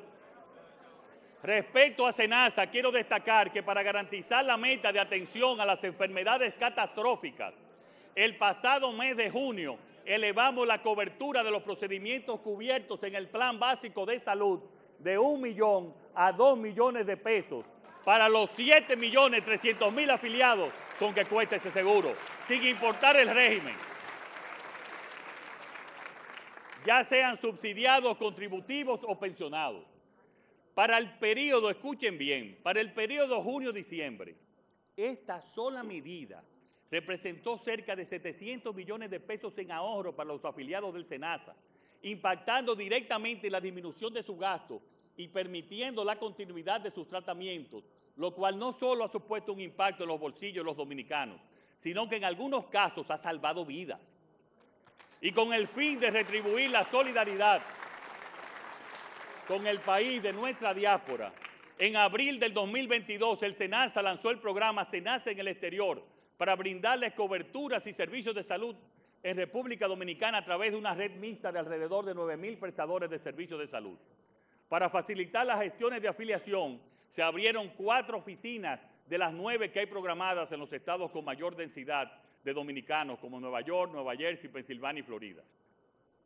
Hasta la fecha, en unos pocos meses, se han inscrito más de 3.000 dominicanos y dominicanas en el exterior, en el programa especial de SENASA llamada Seguro Larimar. Respecto a Promesecal y a un caso que ha generado alguna controversia, quiero explicar lo siguiente. Es el programa del alto costo y es necesario aclarar lo siguiente. Este programa tenía un presupuesto de poco más de 2.700 millones de pesos en el año 2020 y desde el 2016 la cantidad de pacientes estuvo congelada por lo que se generó una acumulación de personas por entrar que tuvo que ser resuelta con la entrada masiva de pacientes de altos costos al programa entre los años 2021 y 2022. Esto provocó, especialmente en estos años de pandemia, problemas de logísticas, ya que pasamos de 5.729 a 15.789 pacientes, pero con un presupuesto de más de 7.314 millones. Es decir, aproximadamente triplicamos los pacientes de alto costo y el presupuesto también de este programa. Tres veces más, tres veces más pacientes de alto costo se estamos atendiendo. La mayoría de los problemas logísticos ya han sido solucionados. También por medio de Promesecal, este pasado 2022, fueron puestos en funcionamiento 21 nuevas farmacias del pueblo, que han beneficiado aproximadamente a una población de 234 mil ciudadanos. Y este año 2023 está en proyección abrir 46 farmacias del pueblo adicional. Respecto a nuestro Sistema Nacional de Salud, en 2022 se han remozado 222 centros de primer nivel y se han inaugurado 10 más. Además, cabe destacar que están continuando los trabajos de adecuación y ampliación de áreas de emergencia de 43 hospitales, la readecuación y remozamiento de 71 hospitales y la reparación general de 59 centros de primer nivel de atención para un total de 170 centros de la red de salud intervenidos. En el año 2022 se realizaron más de 6 millones de consultas ambulatorias, 21 millones de pruebas de laboratorio, 3 millones de imágenes diagnósticas, 327 mil procedimientos quirúrgicos, 400 mil hospitalizaciones y se dio un servicio a más de 4 millones de emergencias representando un incremento en los servicios de salud con relación al año 2021 de un 19% en consultas ambulatorias, 19% en pruebas de laboratorio, 21% en imágenes diagnósticas, 6% en procedimientos quirúrgicos, 7% en hospitalización y 9% en emergencias. Y con una inversión de casi 400 millones de pesos fueron inauguradas en el año 2022, tras su remozamiento y ampliación, salas de emergencia en los hospitales Luis Espaillat, Leopoldo Martínez, el de Padre de las Casas y el de Peralta, ambos en Asua. También se procedió al remozamiento de los hospitales Teófilo Gautier, Padre de las Casas, Guayabal, Arenoso, Centro Sanitario Santo Domingo y Centro de Primer Nivel La Cuava. Y se implementaron planes de mejora en infraestructura de los hospitales traumatológicos Ney Arias Lora, el pediátrico Hugo Mendoza y el Darío Contreras. Además, me dice la senadora, y el DINVER de Puerto Plata, se nos quedó. Además, se dispuso la dotación de nuevos equipos de salud en establecimientos de salud del primer nivel de atención y hospitales con una inversión de alrededor de 350 millones de pesos y se adquirieron generadores eléctricos que no habían para 26 centros hospitalarios. En este último año también se produjo la apertura del edificio de consultas ambulatorias del complejo, doctor Luis, del complejo hospitalario Dr. Luis Eduardo Ibar, con 76 consultorios que son repartidos en esta primera fase en dos tandas, con 22 especialidades y la inauguración también en este año del remodelado y equipado Hospital Padre Villini, que llevaba en reparación desde hace cuatro años, con una inversión de 2.175 millones de pesos. También la pasada semana inauguramos el hospital de Villahermosa, en La Romana, con una inversión de 1.050 millones de pesos. En este pasado año se incorporaron 90 ambulancias para ofrecer y mejorar los servicios de respuesta ante la emergencia. Además, este año hemos puesto en marcha una actividad innovadora, la Ruta de la Salud. Cambia tu estilo de vida que ha visitado 18 provincias, llegando a más de 300 mil personas con más de 100 mil consultas médicas y más de 20 mil servicios médicos. Todas estas mejoras de nuestro sistema de salud tienen su reflejo en la vida de los dominicanos, con datos tan esperanzadores como la disminución de la mortalidad materna en la red pública de hospitales, que ha bajado más del 40% en relación al 2021 asambleístas. Otro de los retos de este gobierno y de toda la sociedad dominicana es la mejora de nuestro sistema educativo. La educación superior está viviendo un auténtico cambio de paradigma en la República Dominicana. La Universidad Autónoma de Santo Domingo está plenamente apoyada por este gobierno y está en pleno proceso de expansión por toda la nación para que más dominicanos y dominicanas tengan la oportunidad de estudiar sin la limitación de la distancia. Para ello, durante el pasado año, inauguramos el Centro UAS de La Vega, la Oficina de Extensión de Santo Domingo Norte, la de Dajabón y la de Elías Piña. Y hemos puesto en marcha, hemos puesto en marcha el Liceo Experimental UAS Héroes de la Barranquita en Mao, Valverde, y el Liceo Experimental UAS Doctor Hugo Tolentino Dip en el Distrito Nacional.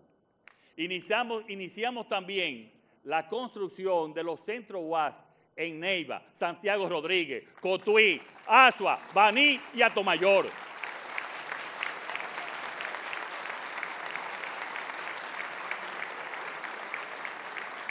Estos tres últimos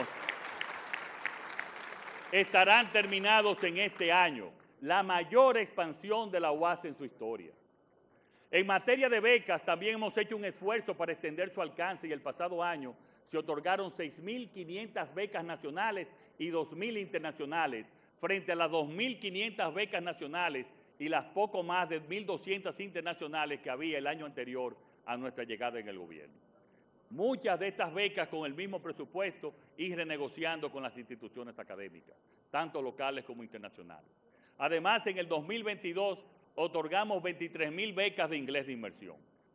Otra buena noticia para nuestro sistema de educación superior nos llegó el pasado año, cuando el Departamento de Educación de los Estados Unidos aprobó la comparabilidad de las escuelas de medicina dominicanas con las estadounidenses, lo que permitirá que vengan estudiantes de medicina de ese país y de otros a formarse en el nuestro, con la posibilidad de ejercer en ese país. Y si los avances de nuestra educación universitaria son importantes, aún están siendo mayores los de la educación técnica, que está viviendo una verdadera revolución.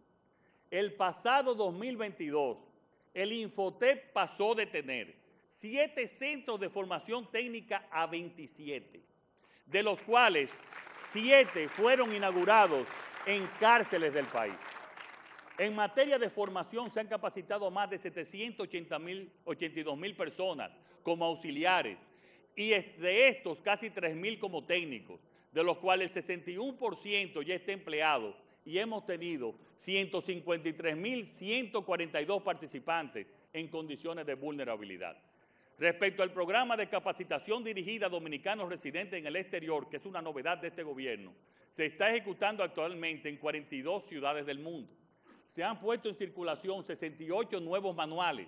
Se creó una biblioteca virtual para acceder de manera gratuita al conocimiento científico técnico y 2.895 docentes recibieron certificación, actualización y formación, tanto técnica como metodológica.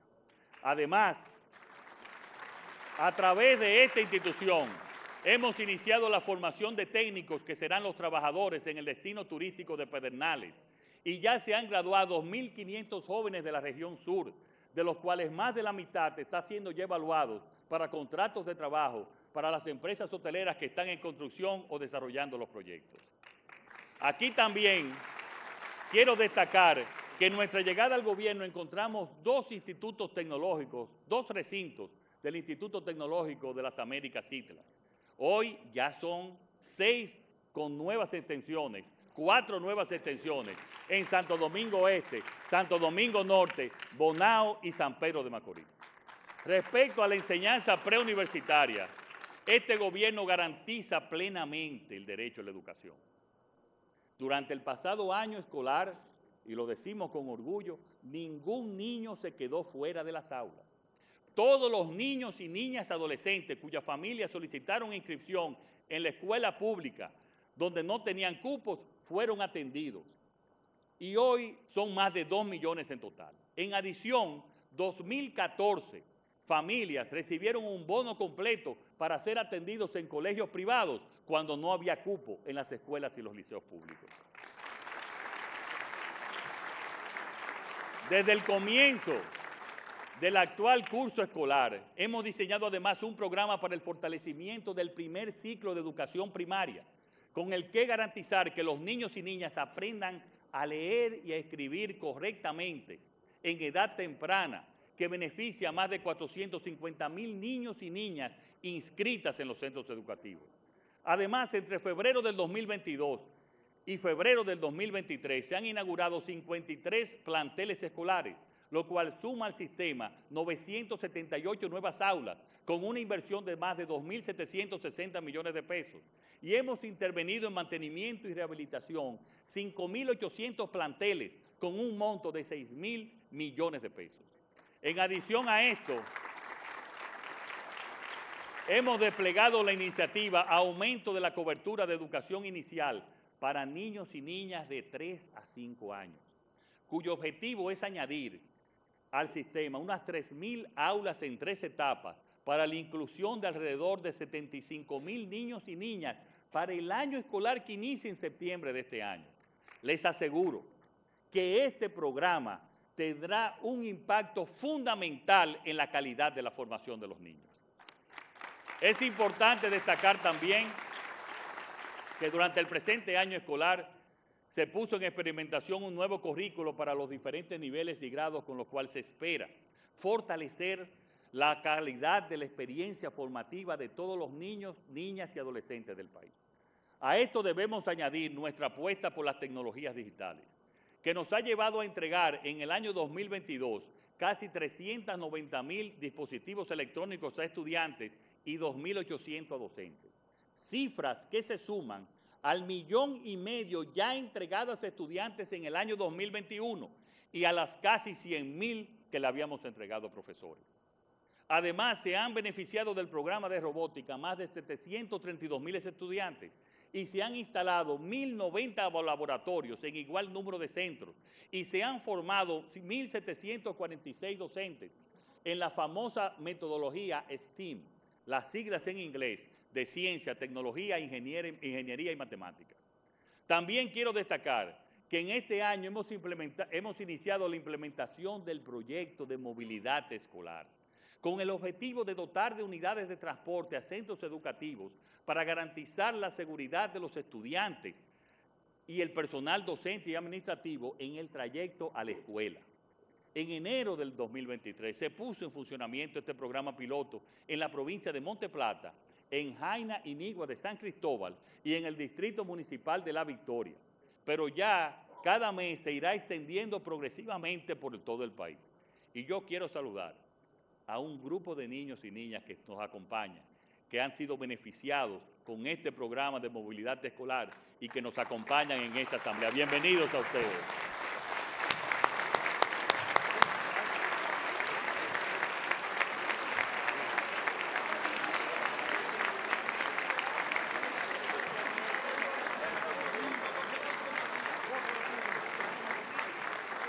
Además, seguimos desarrollando el programa de alimentación escolar a través del INAVIE, en el cual se distribuyen diariamente alimentos a más de 1.800.000 estudiantes, lo cual constituye un programa social de alto impacto que favorece la asistencia escolar y la calidad de la educación. En el año 2022 se implementó un segundo aumento en, en el precio de las raciones del almuerzo escolar, que asciende a 63 pesos en comparación con el primer aumento realizado en el año 2021 de 55 pesos, lo que se traduce en un aumento de más de 8 pesos por ración servida en la modalidad de jornada escolar extendida. Y como sabemos que un buen sistema educativo se basa en la motivación y la capacidad de sus profesores, hemos aplicado un aumento salarial para ellos del 10% en todos los niveles y modalidades y hemos transferido mil millones de pesos al fideicomiso FON Vivienda a favor exclusivamente de los docentes de la educación preuniversitaria para ayudarle a la adquisición de una vivienda propia dentro del programa Vivienda Familias Felices. También más de 30 mil docentes se han capacitado en los diferentes programas que auspicia el MINER para mejorar la calidad de la enseñanza. Asambleístas, para mi gobierno una vivienda digna es un objetivo necesario y fundamental si queremos conseguir un desarrollo justo en nuestro país. Por ello, en materia de vivienda, nuestro plan se sustenta en tres pilares que cubren distintos nichos y necesidades. Dominicana se reconstruye, mi vivienda y familia feliz. En septiembre de 2020 dio inicio, dimos inicio al programa Dominicana se reconstruye el mayor programa de mejoramiento de vivienda ejecutado en los últimos 20 años. Al cierre del 2022, más de 40 mil familias habían sido beneficiadas con el arreglo total o parcial de sus viviendas. Familias en estado de vulnerabilidad. Esto supone que solo en ese programa más de 112 mil dominicanos y dominicanas viven hoy de forma segura en sus hogares, lo que mejora ampliamente su calidad de vida a través del otro programa, Mi Vivienda, hemos entregado ya 2.800 nuevas viviendas. Esto es, y queremos estadísticas, tres veces lo construido en el mismo periodo de la gestión de gobierno anterior. Nosotros ya hemos entregado un tercio del total comprometido y para este año 2023 se contempla la entrega de más de 5.500 nuevas viviendas en todo el país, solo por el Plan Mi Vivienda. Y el Plan Nacional de Vivienda Familia Feliz es un plan innovador que ya es una realidad y un ícono en lo que respecta a los proyectos de soluciones habitacionales de bajo costo. Ya se han beneficiado 455 familias que hoy residen en sus propios hogares y en este año 2023 también contamos con 12 proyectos en proceso avanzado de construcción para entregar 4.784 viviendas. Familia Feliz es un proyecto que continúa y estamos trabajando en la permisología de 23 proyectos más que aportarán unas 6.431 viviendas. Por tanto, entre mi vivienda y Familia Feliz, ya hemos entregado 3.255 viviendas para que vean la magnitud de esto, para que vean la magnitud de esto, entre 2012 y 2015, a través del INVI se entregaron 805 viviendas. Y entre 2004 y 2007 se entregaron 272 viviendas. Ahí están las estadísticas. Ahora me quiero detener en el Programa Nacional de Titulación. Con este plan realizamos los levantamientos parcelarios de 81.196 inmuebles. Como ejemplo de un caso transformador de este plan, por primera vez en la historia de la República Dominicana, un pueblo completo, el municipio de Consuelo en la provincia de San Pedro de Macorís, ha sido medido y se encuentra completamente regulado en términos de su titulación. Y hemos entregado 8.627 certificados de títulos emitidos y entregados a cada familia en Consuelo. En el año 2022, en el año 2022 entregamos más del doble de los certificados de títulos obtenidos en el año anterior 2021 con un total de 31.637 certificados de títulos definitivos a favor de beneficiarios finales y de instituciones estatales en 22 municipios del país, impactando a más de 126.000 personas y ahorrándole a los beneficiarios más de 2.500 millones de pesos. En esta gestión gubernamental ya hemos entregado un total a la fecha de 50.143 certificados de títulos. Para que se hagan una idea de la magnitud de esta cifra, desde la creación de la institución, en sus primeros ocho años, se habían entregado un total de 41.185 títulos. Desde ahora, esas personas que ya tienen su título pueden disfrutar de los beneficios que se derivan de la propiedad inmobiliaria titulada, como la seguridad jurídica de su vivienda, el incremento del valor de sus inmuebles y podrán en lo adelante acceder al crédito formal de las entidades financieras del mercado, entre otros beneficios. Les aseguro que en este año 2023 superaremos los años anteriores en cuanto a la entrega de certificados de título. Asambleístas, un asunto que preocupa a cada hogar dominicano y que ocupa cada día al gobierno es la seguridad. Después de un año y medio de pandemia, pudimos dar inicio a la reforma y transformación de la Policía Nacional. Una de las prioridades más importantes de mi gobierno. Una reforma que se basa en tres aspectos básicos. El cumplimiento de la ley, la lucha contra la corrupción y la mejora de las condiciones de vida de sus agentes y de sus capacidades profesionales.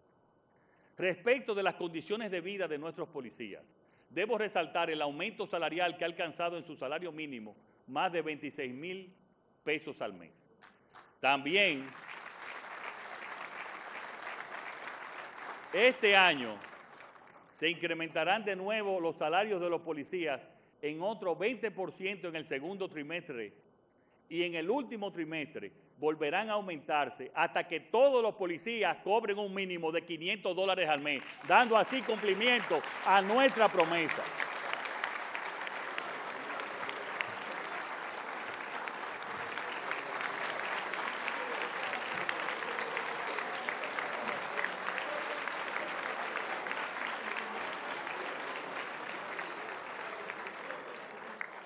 La mejora del seguro médico es otro de los logros de esta reforma.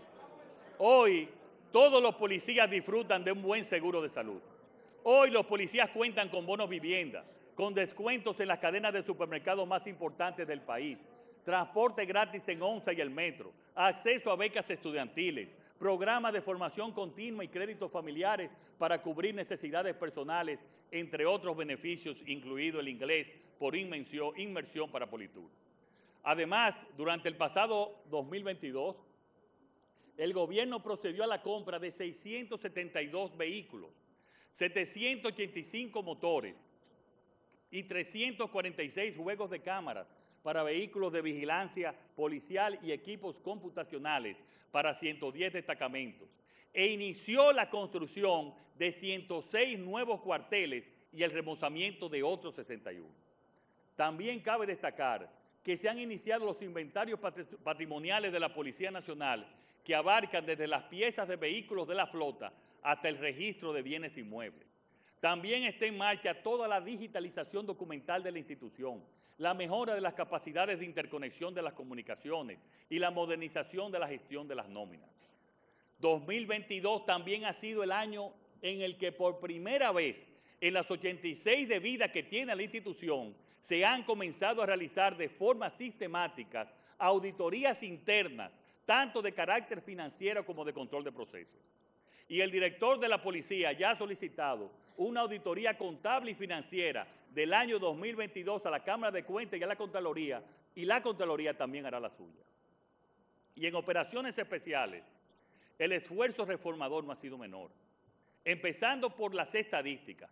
Por primera vez tenemos estadísticas confiables, rigurosas y continuas, desde donde una nueva sistematización basada en las denuncias nos permite establecer la incidencia delictiva diariamente y desplegar en todo el país el patrullaje preventivo de la policía según los mapas de calor en tiempo real que describen el fenómeno delincuencial en función de la posición georreferenciada, el día, la hora y el tipo de delito.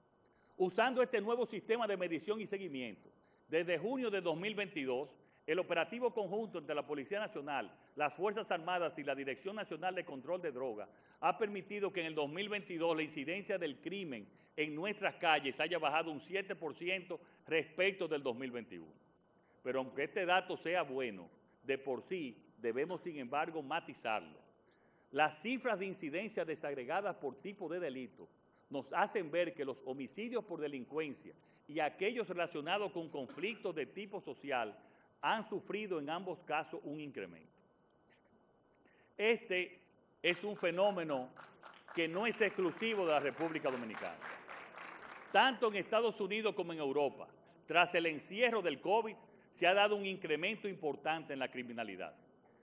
Pero es importante señalar que en los últimos dos meses del año pasado y el primero de este, está comenzando a disminuir esa criminalidad en nuestro país. Respecto del año 2021, los homicidios por delincuencia bajaron un 2%, pero los de conflicto social aumentaron un 7%. Hoy, señoras y señores, lo que nos lleva a la reflexión, un 60% de los homicidios que se producen en la República Dominicana se deben a conflictos violentos entre ciudadanos. En el renglón correspondiente a robos y atracos, los robos a, motocicletas y a vehículos aumentaron respecto al 2021 un 19 y un 21% respectivamente. Pero en lo referente a asaltos, arrebatos, hurtos y roturas, la disminución de 2021 es de un 4%, un 14%, un 9 y un 14% respectivamente. El gobierno no es ajeno a la preocupación de los dominicanos ante el aumento desde el final de la pandemia de algunos de los delitos más graves y está trabajando cada día para revertir esta situación. Pero si comparamos la incidencia criminal con la de hace cinco años, veremos que el nivel de delincuencia ha bajado un 11%. Y si la comparamos con la cifra de hace 10 años, la caída es del 45%. Algo pasó con la pandemia en todo el mundo, que incluso es tema de estudio de muchos psicólogos. El sistema de patrullaje por cuadrantes, iniciado hace unos meses y que ya se ha implementado en cuatro áreas de la capital, ha supuesto un descenso medio del 60% en los índices de delitos en las zonas afectadas. Ese es el camino a seguir. Para diciembre del 2023, este sistema estará implementado como mínimo en el Gran Santo Domingo, San Cristóbal y Santiago de los Caballeros. Además, la nueva estructura de denuncias presenciales y virtuales, con 37 nuevas oficinas de recepción abiertas en el año 2022, hasta alcanzar las 154, nos ha permitido gestionar más de 436 mil expedientes, casi un 19% más que en el 2021. En el 2022, la DICRIN ha resuelto más de un 70% de los hechos delictivos en menos de una semana.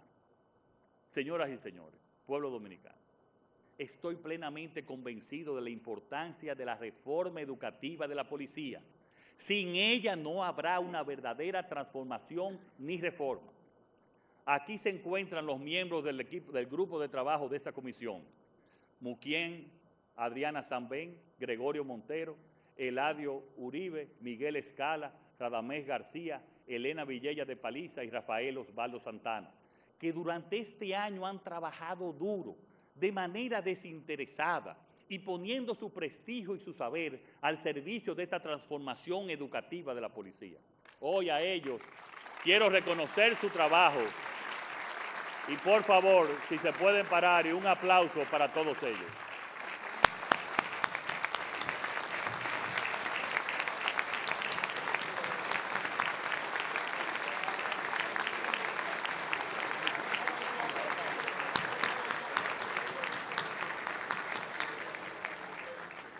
Pero no podemos cambiar en meses, pueblo dominicano, los problemas de ocho décadas. Yo sé y comprendo que los dominicanos quieren resultados inmediatos, pero la única manera de cambiar por completo el sistema es mediante la formación y la educación de la policía. Y eso toma tiempo, pero es lo único que garantiza la reforma.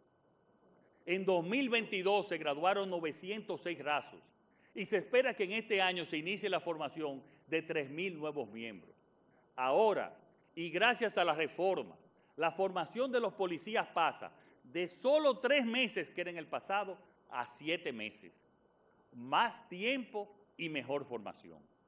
Además, se ha iniciado el proceso de formación continua, con 1.400 cursos en dos años dirigidos a la totalidad de los policías en servicio. Esto es un hecho sin precedentes. A mediados de año se iniciarán los programas de formación de policía en los dos nuevos campus de Río San Juan y Boca Chica.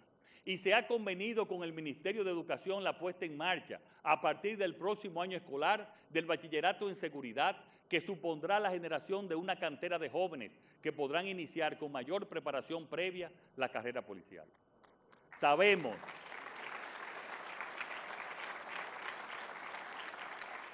Sabemos que para tener un país seguro debemos combatir todas las formas de delincuencia y especialmente las más organizadas.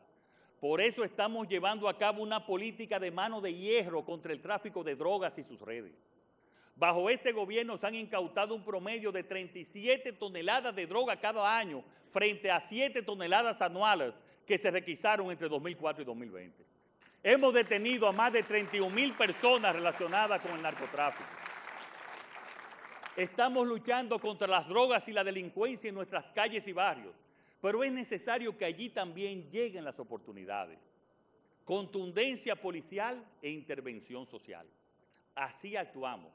Y por, por eso creamos la Operación 1424, para los llamados ninis, los jóvenes que ni estudian ni trabajan, de edades comprendidas entre los 14 y los 24 años, a los que estamos ofreciendo soluciones socioeducativas formales e informales y esquemas asistenciales para que aprendan habilidades que les permitan un desarrollo humano que mejore su calidad de vida. Este programa lo iniciamos en este gobierno y va dirigido a los jóvenes más vulnerables con un mensaje. Para este gobierno, ustedes son necesarios y creemos en sus capacidades. En solo dos años,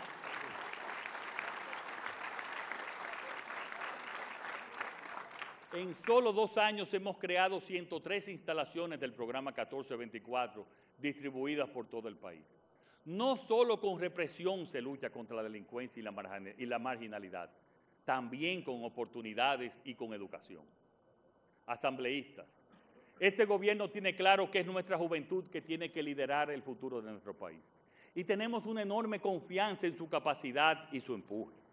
En 2022 e inicios del 2023, el Ministerio de la Juventud llevó a cabo ocho ferias de emprendimiento y juventud en las localidades de Los Alcarrizos, Cristo Rey, Baní, Mau, Higüey, San Francisco de Macorís, Invivienda, San Juan de la Maguana, entre otros.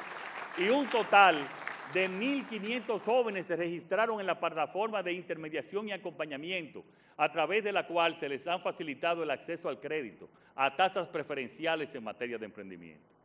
Además, con el apoyo del Ministerio Administrativo de la Presidencia, se han entregado 65 autobuses en beneficio de los jóvenes estudiantes en distintos territorios nacionales.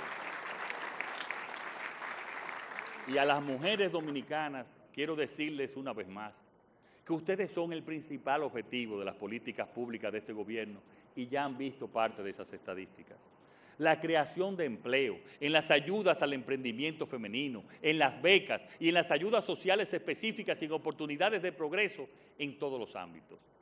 Además, seguimos trabajando por una sociedad igualitaria y menos violenta.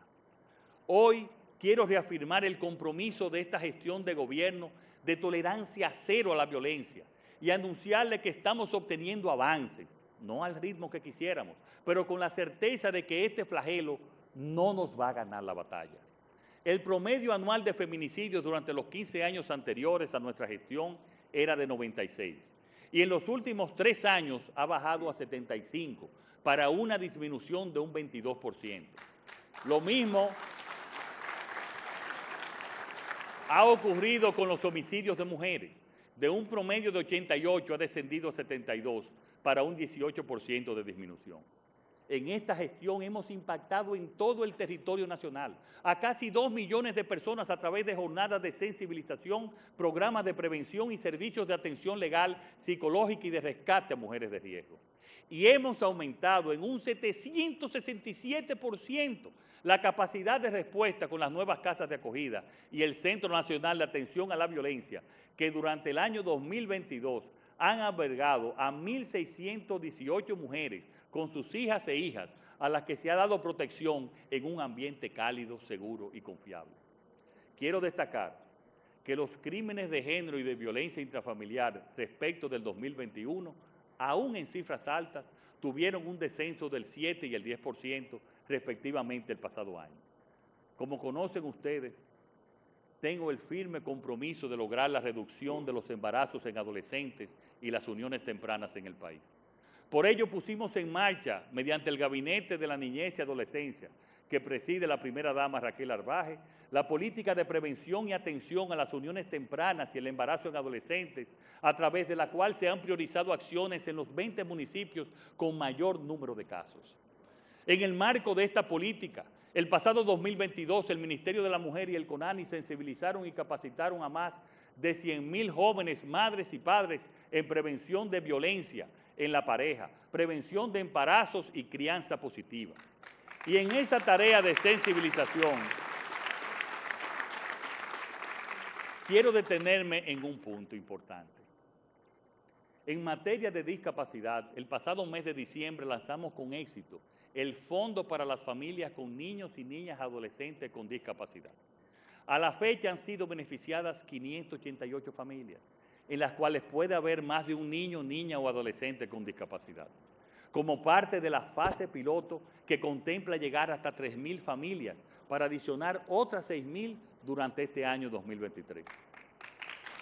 Al mismo tiempo, Estamos declarando de alta prioridad la articulación del Sistema Nacional de Valoración, Certificación y Registro de la Discapacidad, que constituye la base y el eje central para fortalecer la provisión y el acceso, atención y servicios, así como promover políticas públicas robustas para la población con algún tipo de discapacidad, impulsando además la adecuada participación de esta población en los programas sociales del Estado.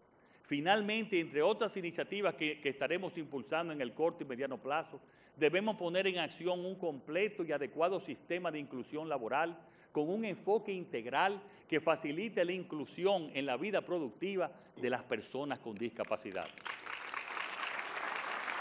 Aspiramos a la articulación de un marco integral en los sectores público y privado junto a asociaciones sin fines de lucro del sector y con la coordinación del CONADIS, aunemos esfuerzos para crear una plataforma que impulse la creación y facilite el acceso a puestos de trabajo de calidad para esta población, generando oportunidades, garantizando la igualdad de derechos y eliminando todo tipo de discriminación hacia las personas con discapacidad. Asambleístas, en materia cultural hemos emprendido un ambicioso plan de rescate, restauración y conservación de diversas instalaciones, tales como escuelas de arte, museos, salas de espectáculos y centros culturales.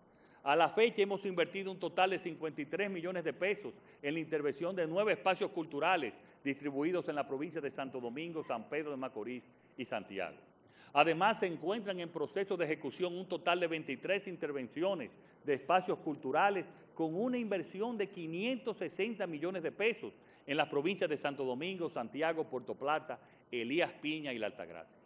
Dentro de estos proyectos se destaca la inversión en la Plaza de la Cultura, en la cual se están ejecutando proyectos con una inversión superior a los 76 millones de pesos, enfocados en la rehabilitación y acondicionamiento de sus áreas verdes, iluminación, fuentes, creación de espacios de esparcimiento y de servicios como baños públicos.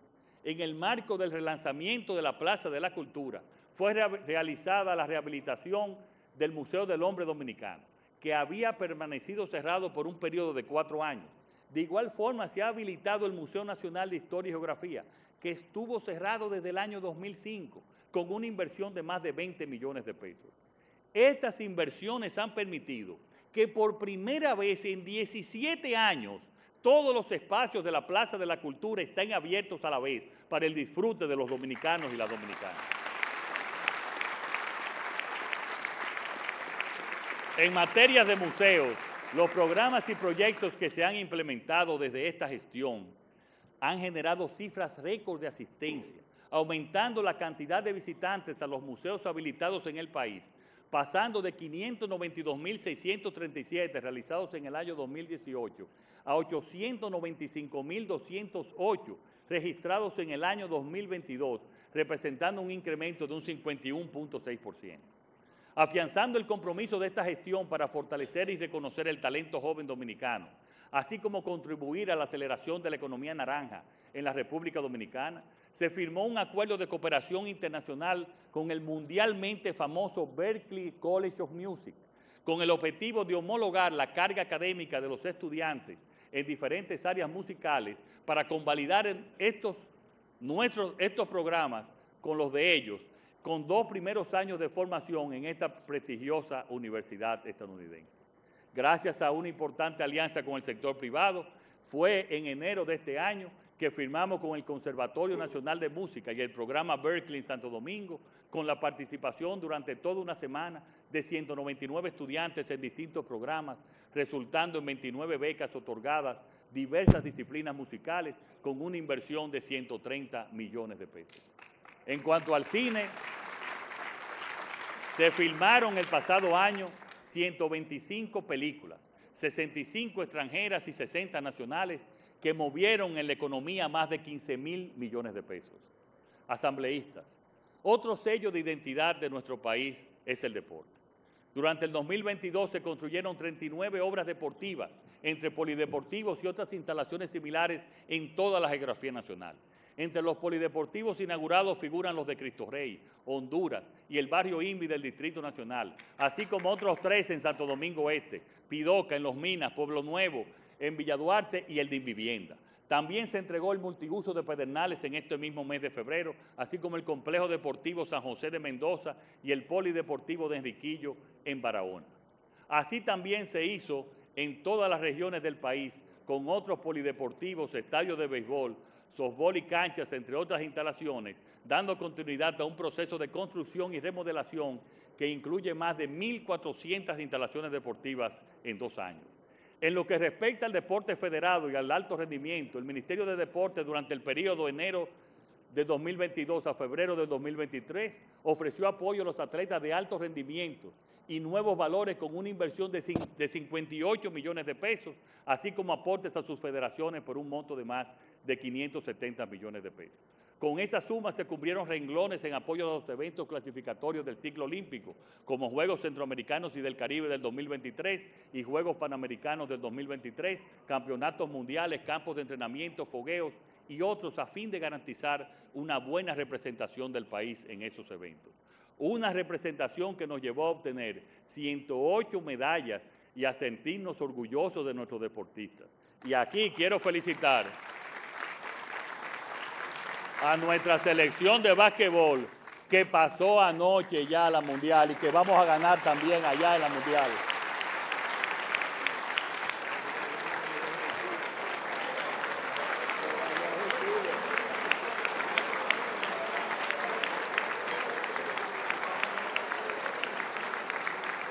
Esta República Dominicana, esta República Dominicana que estamos construyendo y que luce éxitos en muchos campos, debe también una reforma en profundidad del funcionamiento del Estado.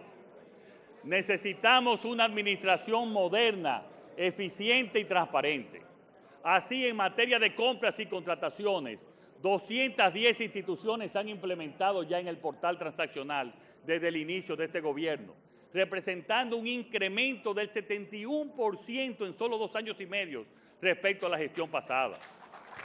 En el 2022 se implementaron 97 nuevas unidades de compras en el portal, la mayor cantidad anual de instituciones registradas en toda la vida del portal transaccional. Actualmente hay 109.231 empresas registradas como proveedoras del Estado, de las cuales 85.974 se encuentran en estado activo para participar. Desde el 16 de agosto del 2020 se han registrado 21.902 nuevas empresas, representando un aumento del 25%. Según los contratos adjudicados en el 2022, las MIPIMES alcanzaron adjudicaciones por un monto de más de 94 millones de pesos, 94 mil millones de pesos, representando una importante participación del 41% en el monto total adjudicado de las compras públicas.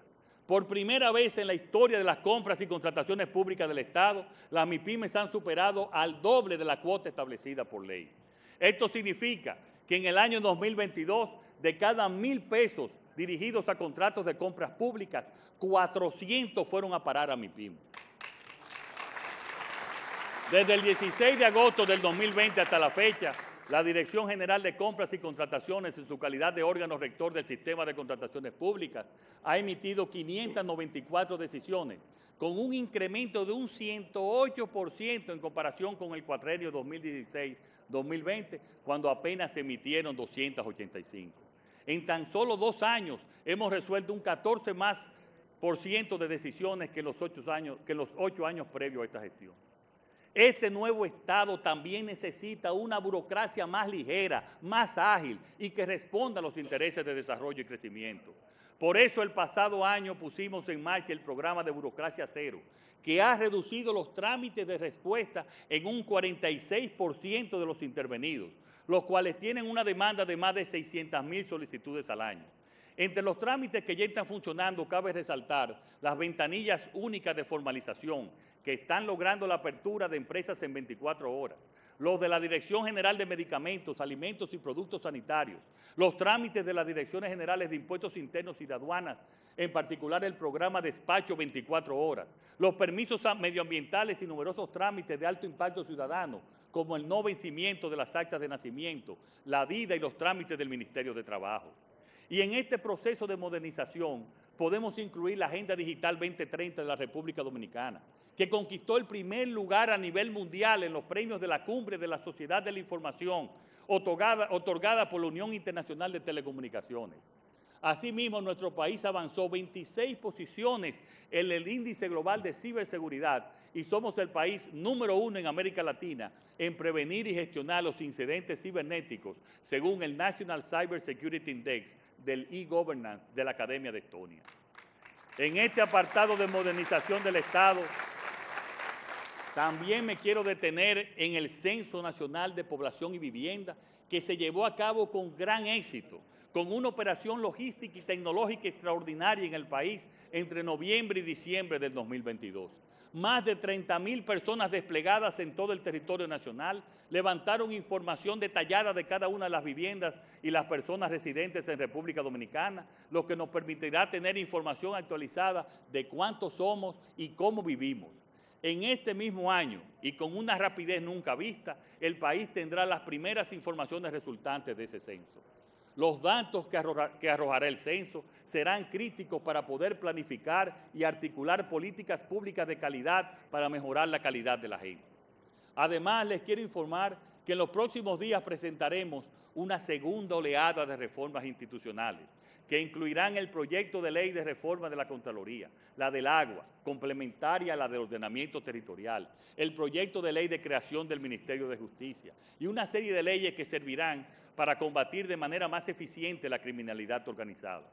Asimismo, creamos la Comisión Consultiva para la Libertad de Expresión, que está consensuando el anteproyecto de ley de libertad de expresión y medios de comunicación para que después de finalizar ese consenso sea depositada aquí en el Congreso Nacional. Siguiendo con nuestra política de consenso en este año, el Consejo Económico y Social en el proceso de diálogo por las reformas promovido por el Gobierno y para el fortalecimiento institucional y la gestión eficiente del Estado, concluyó ocho de las once mesas temáticas transformación digital, transporte, transparencia, institucionalidad, reforma y modernización de la administración pública, salud electoral, seguridad ciudadana y reforma policial y seguridad social. Y dos se encuentran a su finalización en este mes de marzo, la Mesa del Agua y la de Medio Ambiente y Cambio Climático. Este es un hecho sin precedentes que tenemos que felicitar a toda la sociedad política, a toda la sociedad dominicana, a la sociedad civil, y que se han involucrado en discutir el país que queremos.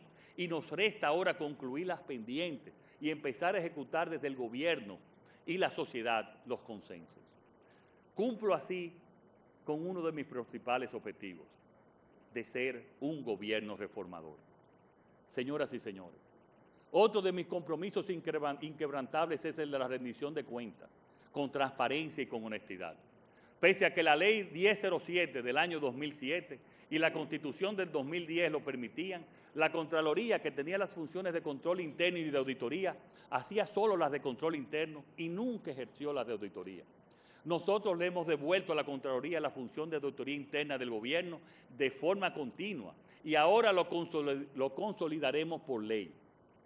Hasta la fecha, se han creado 50 nuevas unidades de auditoría interna y se están haciendo auditorías constantes en un proceso para tener todo el gobierno auditado.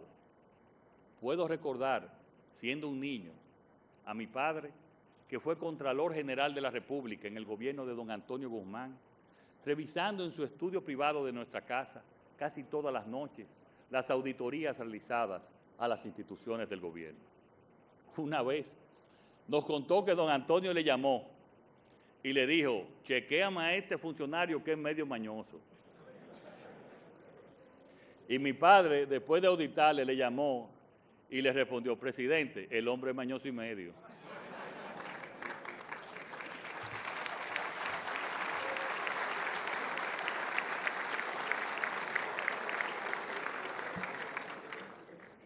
Asambleístas, esta República Dominicana que estamos construyendo ya tiene una voz más fuerte en el exterior.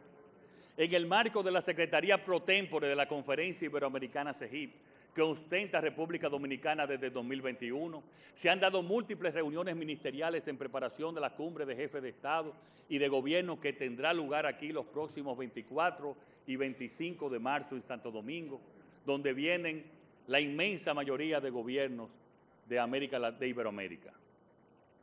Nuestro país desempeñó la presidencia pro tempore del Sistema de Integración Centroamericana, SICA, de julio a diciembre del año pasado y organizó la reunión ordinaria de jefes de Estado y de Gobierno, en la cual los países miembros, Belice, Costa Rica, El Salvador, Guatemala, Honduras, Nicaragua y Panamá, adoptaron la Declaración de Santiago de los Caballeros, asumiendo compromisos en favor de la democracia, el desarrollo, la libertad, la paz y la seguridad en la región centroamericana. En el mes de junio de 2022 se celebró la novena cumbre de las Américas en Los Ángeles, California, en la que República Dominicana fue designada como sede de la próxima cumbre que se celebrará en el 2025. En el marco de la Alianza para el Desarrollo en Democracia ADD, creada en octubre del 2021 por República Dominicana, Costa Rica y Panamá, se han dado avances importantes. En junio del 2022 se incorporó Ecuador y en el mes de septiembre se firmó un memorando de entendimiento entre los cuatro países y Estados Unidos para realizar un estudio sobre las cadenas de suministros regionales e identificar las empresas y áreas de la economía de nuestros países que deben ser priorizadas para fortalecer el comercio exterior. Cabe destacar que los países del ADD también hemos entrado a formar parte de la Alianza por la Prosperidad Económica de las Américas, una iniciativa de Estados Unidos junto a México, Canadá, Costa Rica, Colombia, Chile, República Dominicana y otros países de la región para promover un marco de desarrollo y cooperación regional. En materia consular y migratoria se han puesto en funcionamiento cuatro nuevas misiones consulares en territorio norteamericano, en ciudades donde se concentran más de un millón de dominicanos. Houston, Texas, Patterson, New Jersey, Orlando, Florida y Filadelfia, en Pensilvania. Además, hemos iniciado un plan piloto para la modernización de nuestros consulados que va a cambiar y transparentar profundamente su funcionamiento y que empezará a aplicarse en los consulados de Boston, los consulados de Boston Barcelona, Caracas, Santiago de Chile, Buenos Aires y Beijing. En dos años vamos a transformar nuestros consulados para hacerlos más modernos, eficientes y transparentes.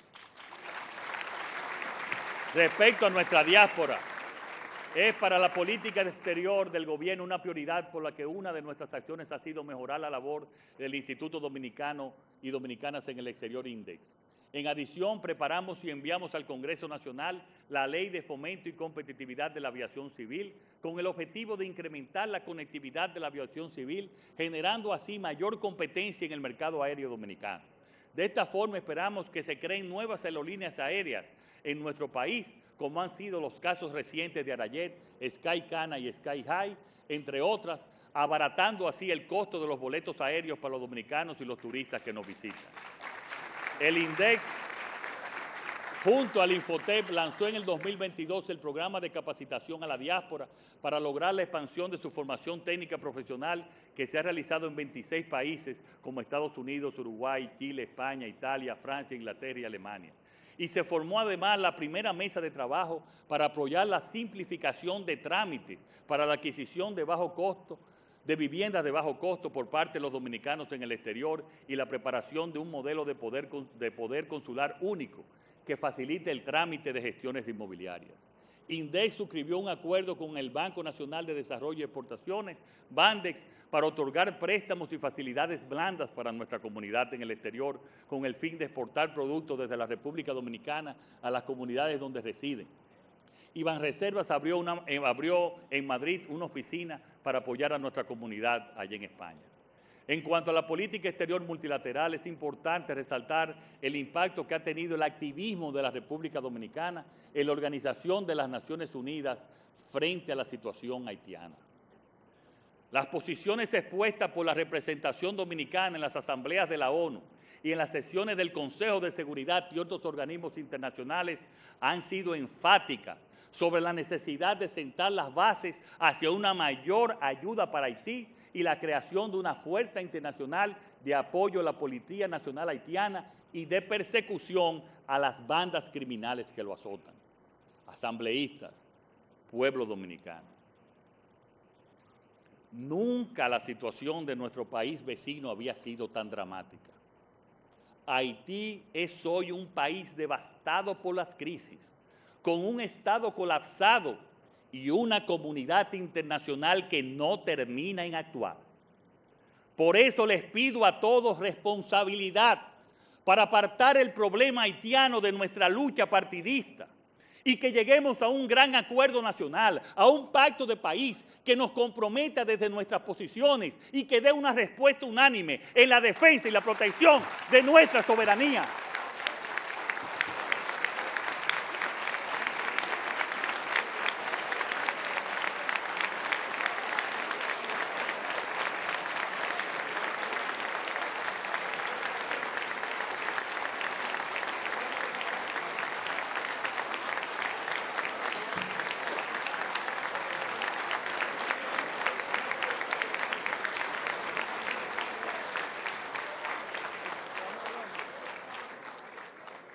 Todos juntos, todos los partidos políticos, la sociedad civil, todos debemos adaptar compromisos con la formulación y ejecución de políticas de Estado eficaces y coherentes, tanto en materia de seguridad como de política exterior en relación a la crisis de Haití. Esto implicaría necesariamente asumir una agenda de corto, mediano y largo plazo para enfrentar el proceso de desnacionalización de los mercados laborales y la sobrecarga de servicios públicos esenciales con sus efectos adversos sobre las condiciones de la población dominicana más vulnerable, tanto como el rezago de la modernización y tecnificación de áreas de producción estratégica que comprometen seriamente aspectos de la seguridad nacional. En lo inmediato, todos debemos adoptar un mecanismo de consulta permanente que no necesariamente debe ser formal, oficial y público, pero sí debe ser confiable, efectivo y ágil entre los actores políticos y nacionales principales, para asegurar que las decisiones importantes o sensibles relacionadas con la agenda de las relaciones insulares y sus vinculaciones con la agenda de, de poderes foráneos y organismos internacionales tengan el más amplio consenso y las mayores garantías de implementación. República Dominicana, en todo lo relacionado con Haití y sus crisis, debe tener una posición unificada o del más amplio consenso nacional.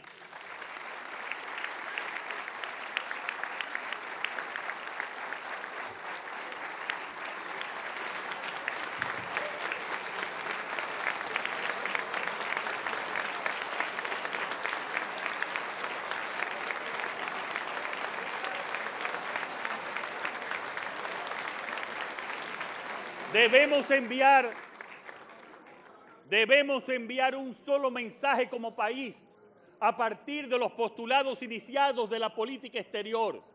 No hay ni habrá solución dominicana a los problemas de Haití. Los problemas de Haití deben resolverse en Haití mediante una fórmula de corresponsabilidad compartida que no excluye a los haitianos, pero que garantice el compromiso de los países que más deben y que más pueden entre los países más desarrollados para que ayuden a Haití.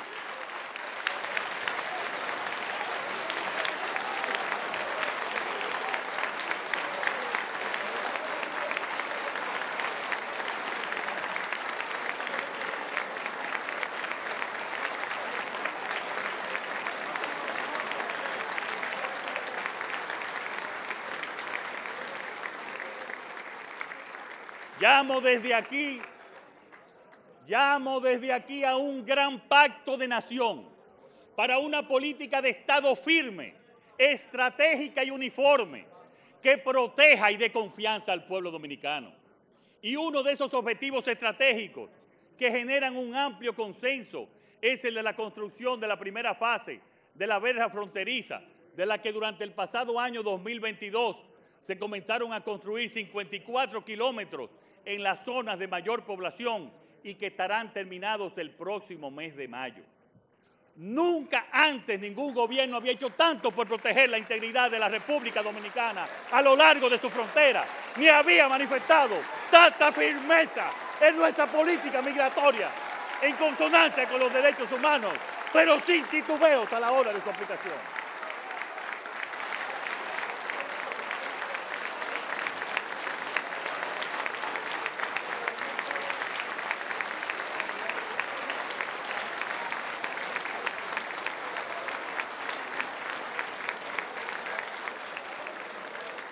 En este pasado año se ejecutaron 171 mil deportaciones frente a las 85 mil realizadas en el 2021, lo que supone un incremento del 102%.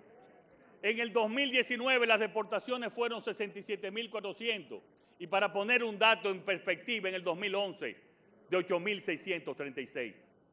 Por primera vez estamos sometiendo a la justicia a los traficantes de migrantes. Y un ejemplo fue la Operación Frontera, conocida desde la semana pasada y que tiene varios meses en investigación e inteligencia, en lo cual sucedieron varios apresamientos y que vamos a continuar sin contemplaciones independientemente de quienes estén involucrados.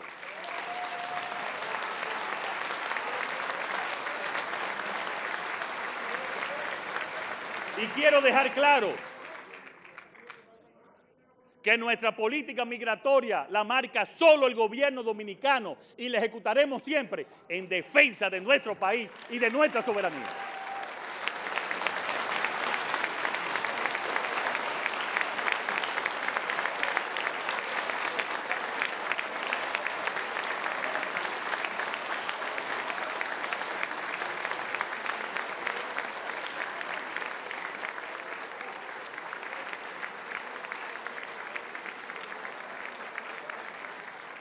La contundente política de defensa que estamos llevando a cabo no la podríamos hacer sin el trabajo decidido de nuestras Fuerzas Armadas. Con el propósito de mejorar el bienestar de nuestros militares, el Ministerio de Defensa realizó un aumento salarial a todo el personal, desde un 2% hasta un 20% de su sueldo por rango por valor de mil millones de pesos. Además de las pensiones de los miembros de las Fuerzas Armadas que pasaron a la condición de retiro se incrementaron entre, de 4 mil, entre 4 mil y 25 mil pesos según la jerarquía de las posiciones que habían ocupado. Durante el año 2021 y 2022, el gobierno dominicano desarrolló un programa de construcciones y remozamientos de diferentes instalaciones militares, como destacamentos, fortalezas, hospitales y dispensarios médicos en toda la geografía nacional, con un total contratado de 2.500 millones de pesos. Yo les aseguro, y pueden visitar las instalaciones ahora del Ejército, sus diferentes brigadas y destacamentos, que el Ejército, la Fuerza Armada y la Fuerza Aérea han dado un gran cambio en la mejora de la calidad de vida de nuestros soldados. Y para mejorar los servicios de seguridad, el Ejército, apoyado por el Gobierno, ha adquirido un total de 21 nuevos vehículos blindados de transporte de personal y 6 vehículos antimotines. Se adquirió además una nueva flotilla de 326 vehículos de diferentes categorías que han sido incorporadas al Ejército, la Armada, la Fuerza Aérea y las dependencias del Ministerio de Defensa. Además, para incrementar la capacidad de respuesta del Ejército, por primera vez en décadas se adquirieron las municiones necesarias para el entrenamiento y eventuales operaciones militares. También se adquirieron para el Ejército solo el pasado año dos helicópteros militares OH-58 Asimismo, la Fuerza Aérea Dominicana adquirió 10 aviones Dulos TP-75 para el patrullaje fronterizo y entrenamiento. Y por primera vez la Fuerza Aérea adquiere cuatro helicópteros de dos turbinas para las operaciones de búsqueda y rescate en alta mar y seis helicópteros Bell UH Huey 2 para múltiples misiones. Por su parte, la Armada adquirió un guardacosta de 87 pies y recibió otro donado. Ambos estarán llegando a nuestro país en los próximos meses. Quiero resaltar que este es el mayor equipamiento militar que un gobierno dominicano ha adquirido desde la recuperación de la democracia en el 1961.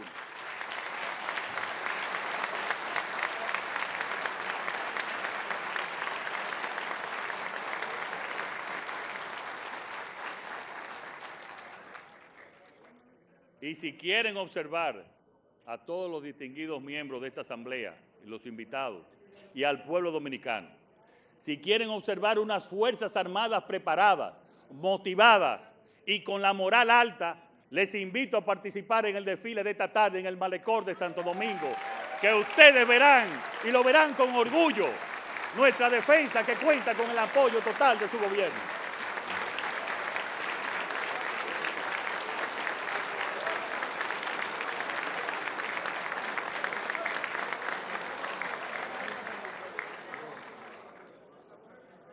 Asambleístas, nuestra clase política, nuestra clase política tiene muchas deudas pendientes con el pueblo dominicano. Yo no he venido aquí a decirle que el gobierno que encabezo ha saldado la totalidad de esas deudas, pero sí quiero dejarles saber que estamos avanzando que cada minuto que he pasado como presidente he puesto mi más sincero esfuerzo en cumplir con amor, con honestidad, con transparencia y con eficacia las responsabilidades de mi cargo.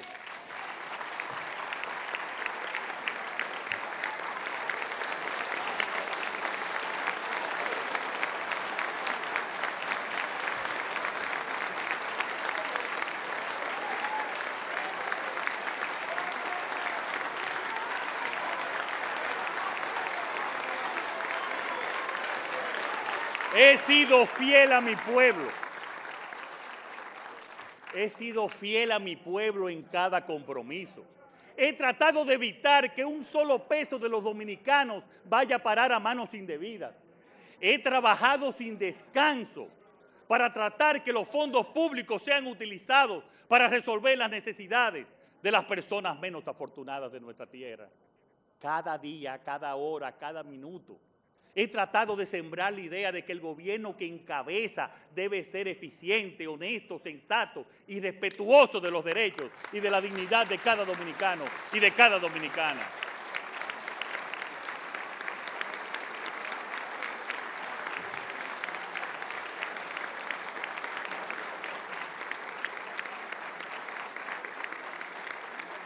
Es difícil suponer, es difícil suponer que hayamos logrado la gestión perfecta en el tiempo que llevamos frente a la administración pública. Pero hemos avanzado y estamos cambiando. Y pueden tener la seguridad de que hemos tratado y seguiremos tratando de que nuestro gobierno merezca el respeto y la confianza del pueblo dominicano.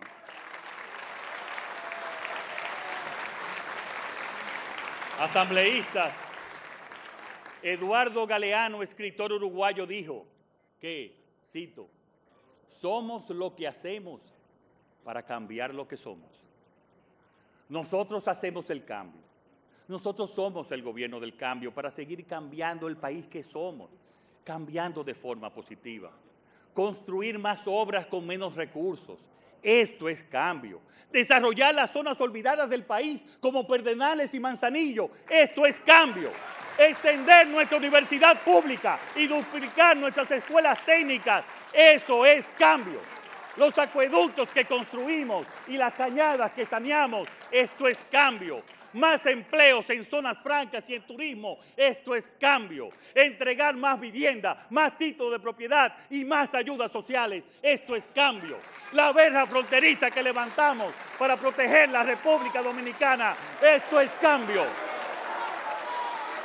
Cambiar el despilfarro.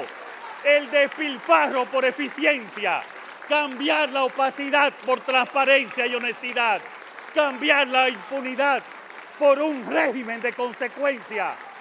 Eso también es cambio.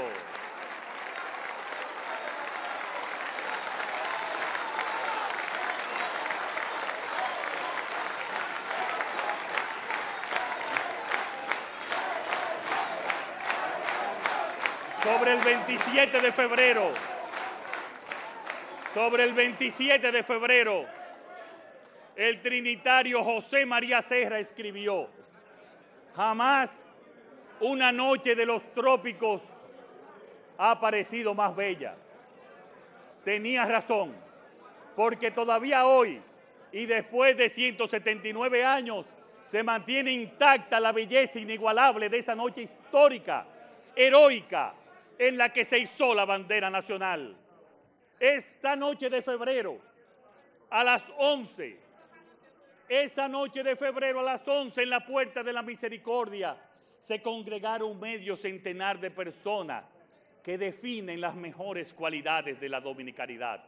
Audaces, valientes, comprometidos y perseverantes, audaces para soñar un país independiente y soberano, valientes para enfrentar fuerzas mayores y poderosas, comprometidos en sacrificar vidas y bienes por la causa de la patria, perseverantes hasta encender la llama de la libertad.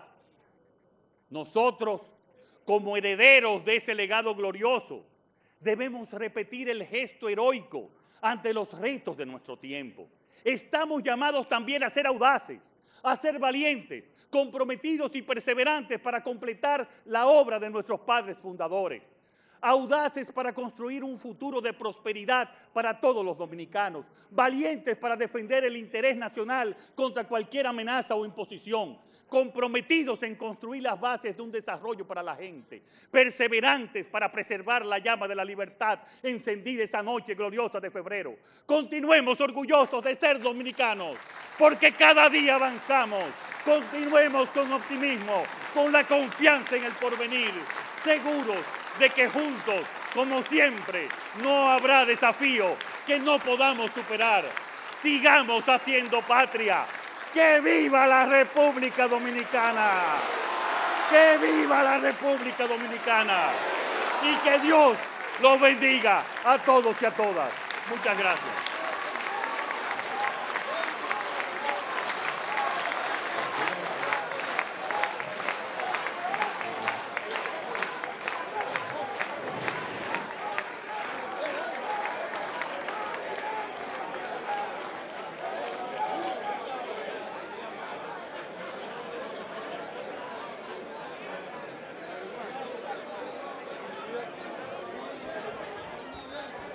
Estuvimos escuchando una locución perfecta del excelentísimo señor Luis Abinader Corona, presidente.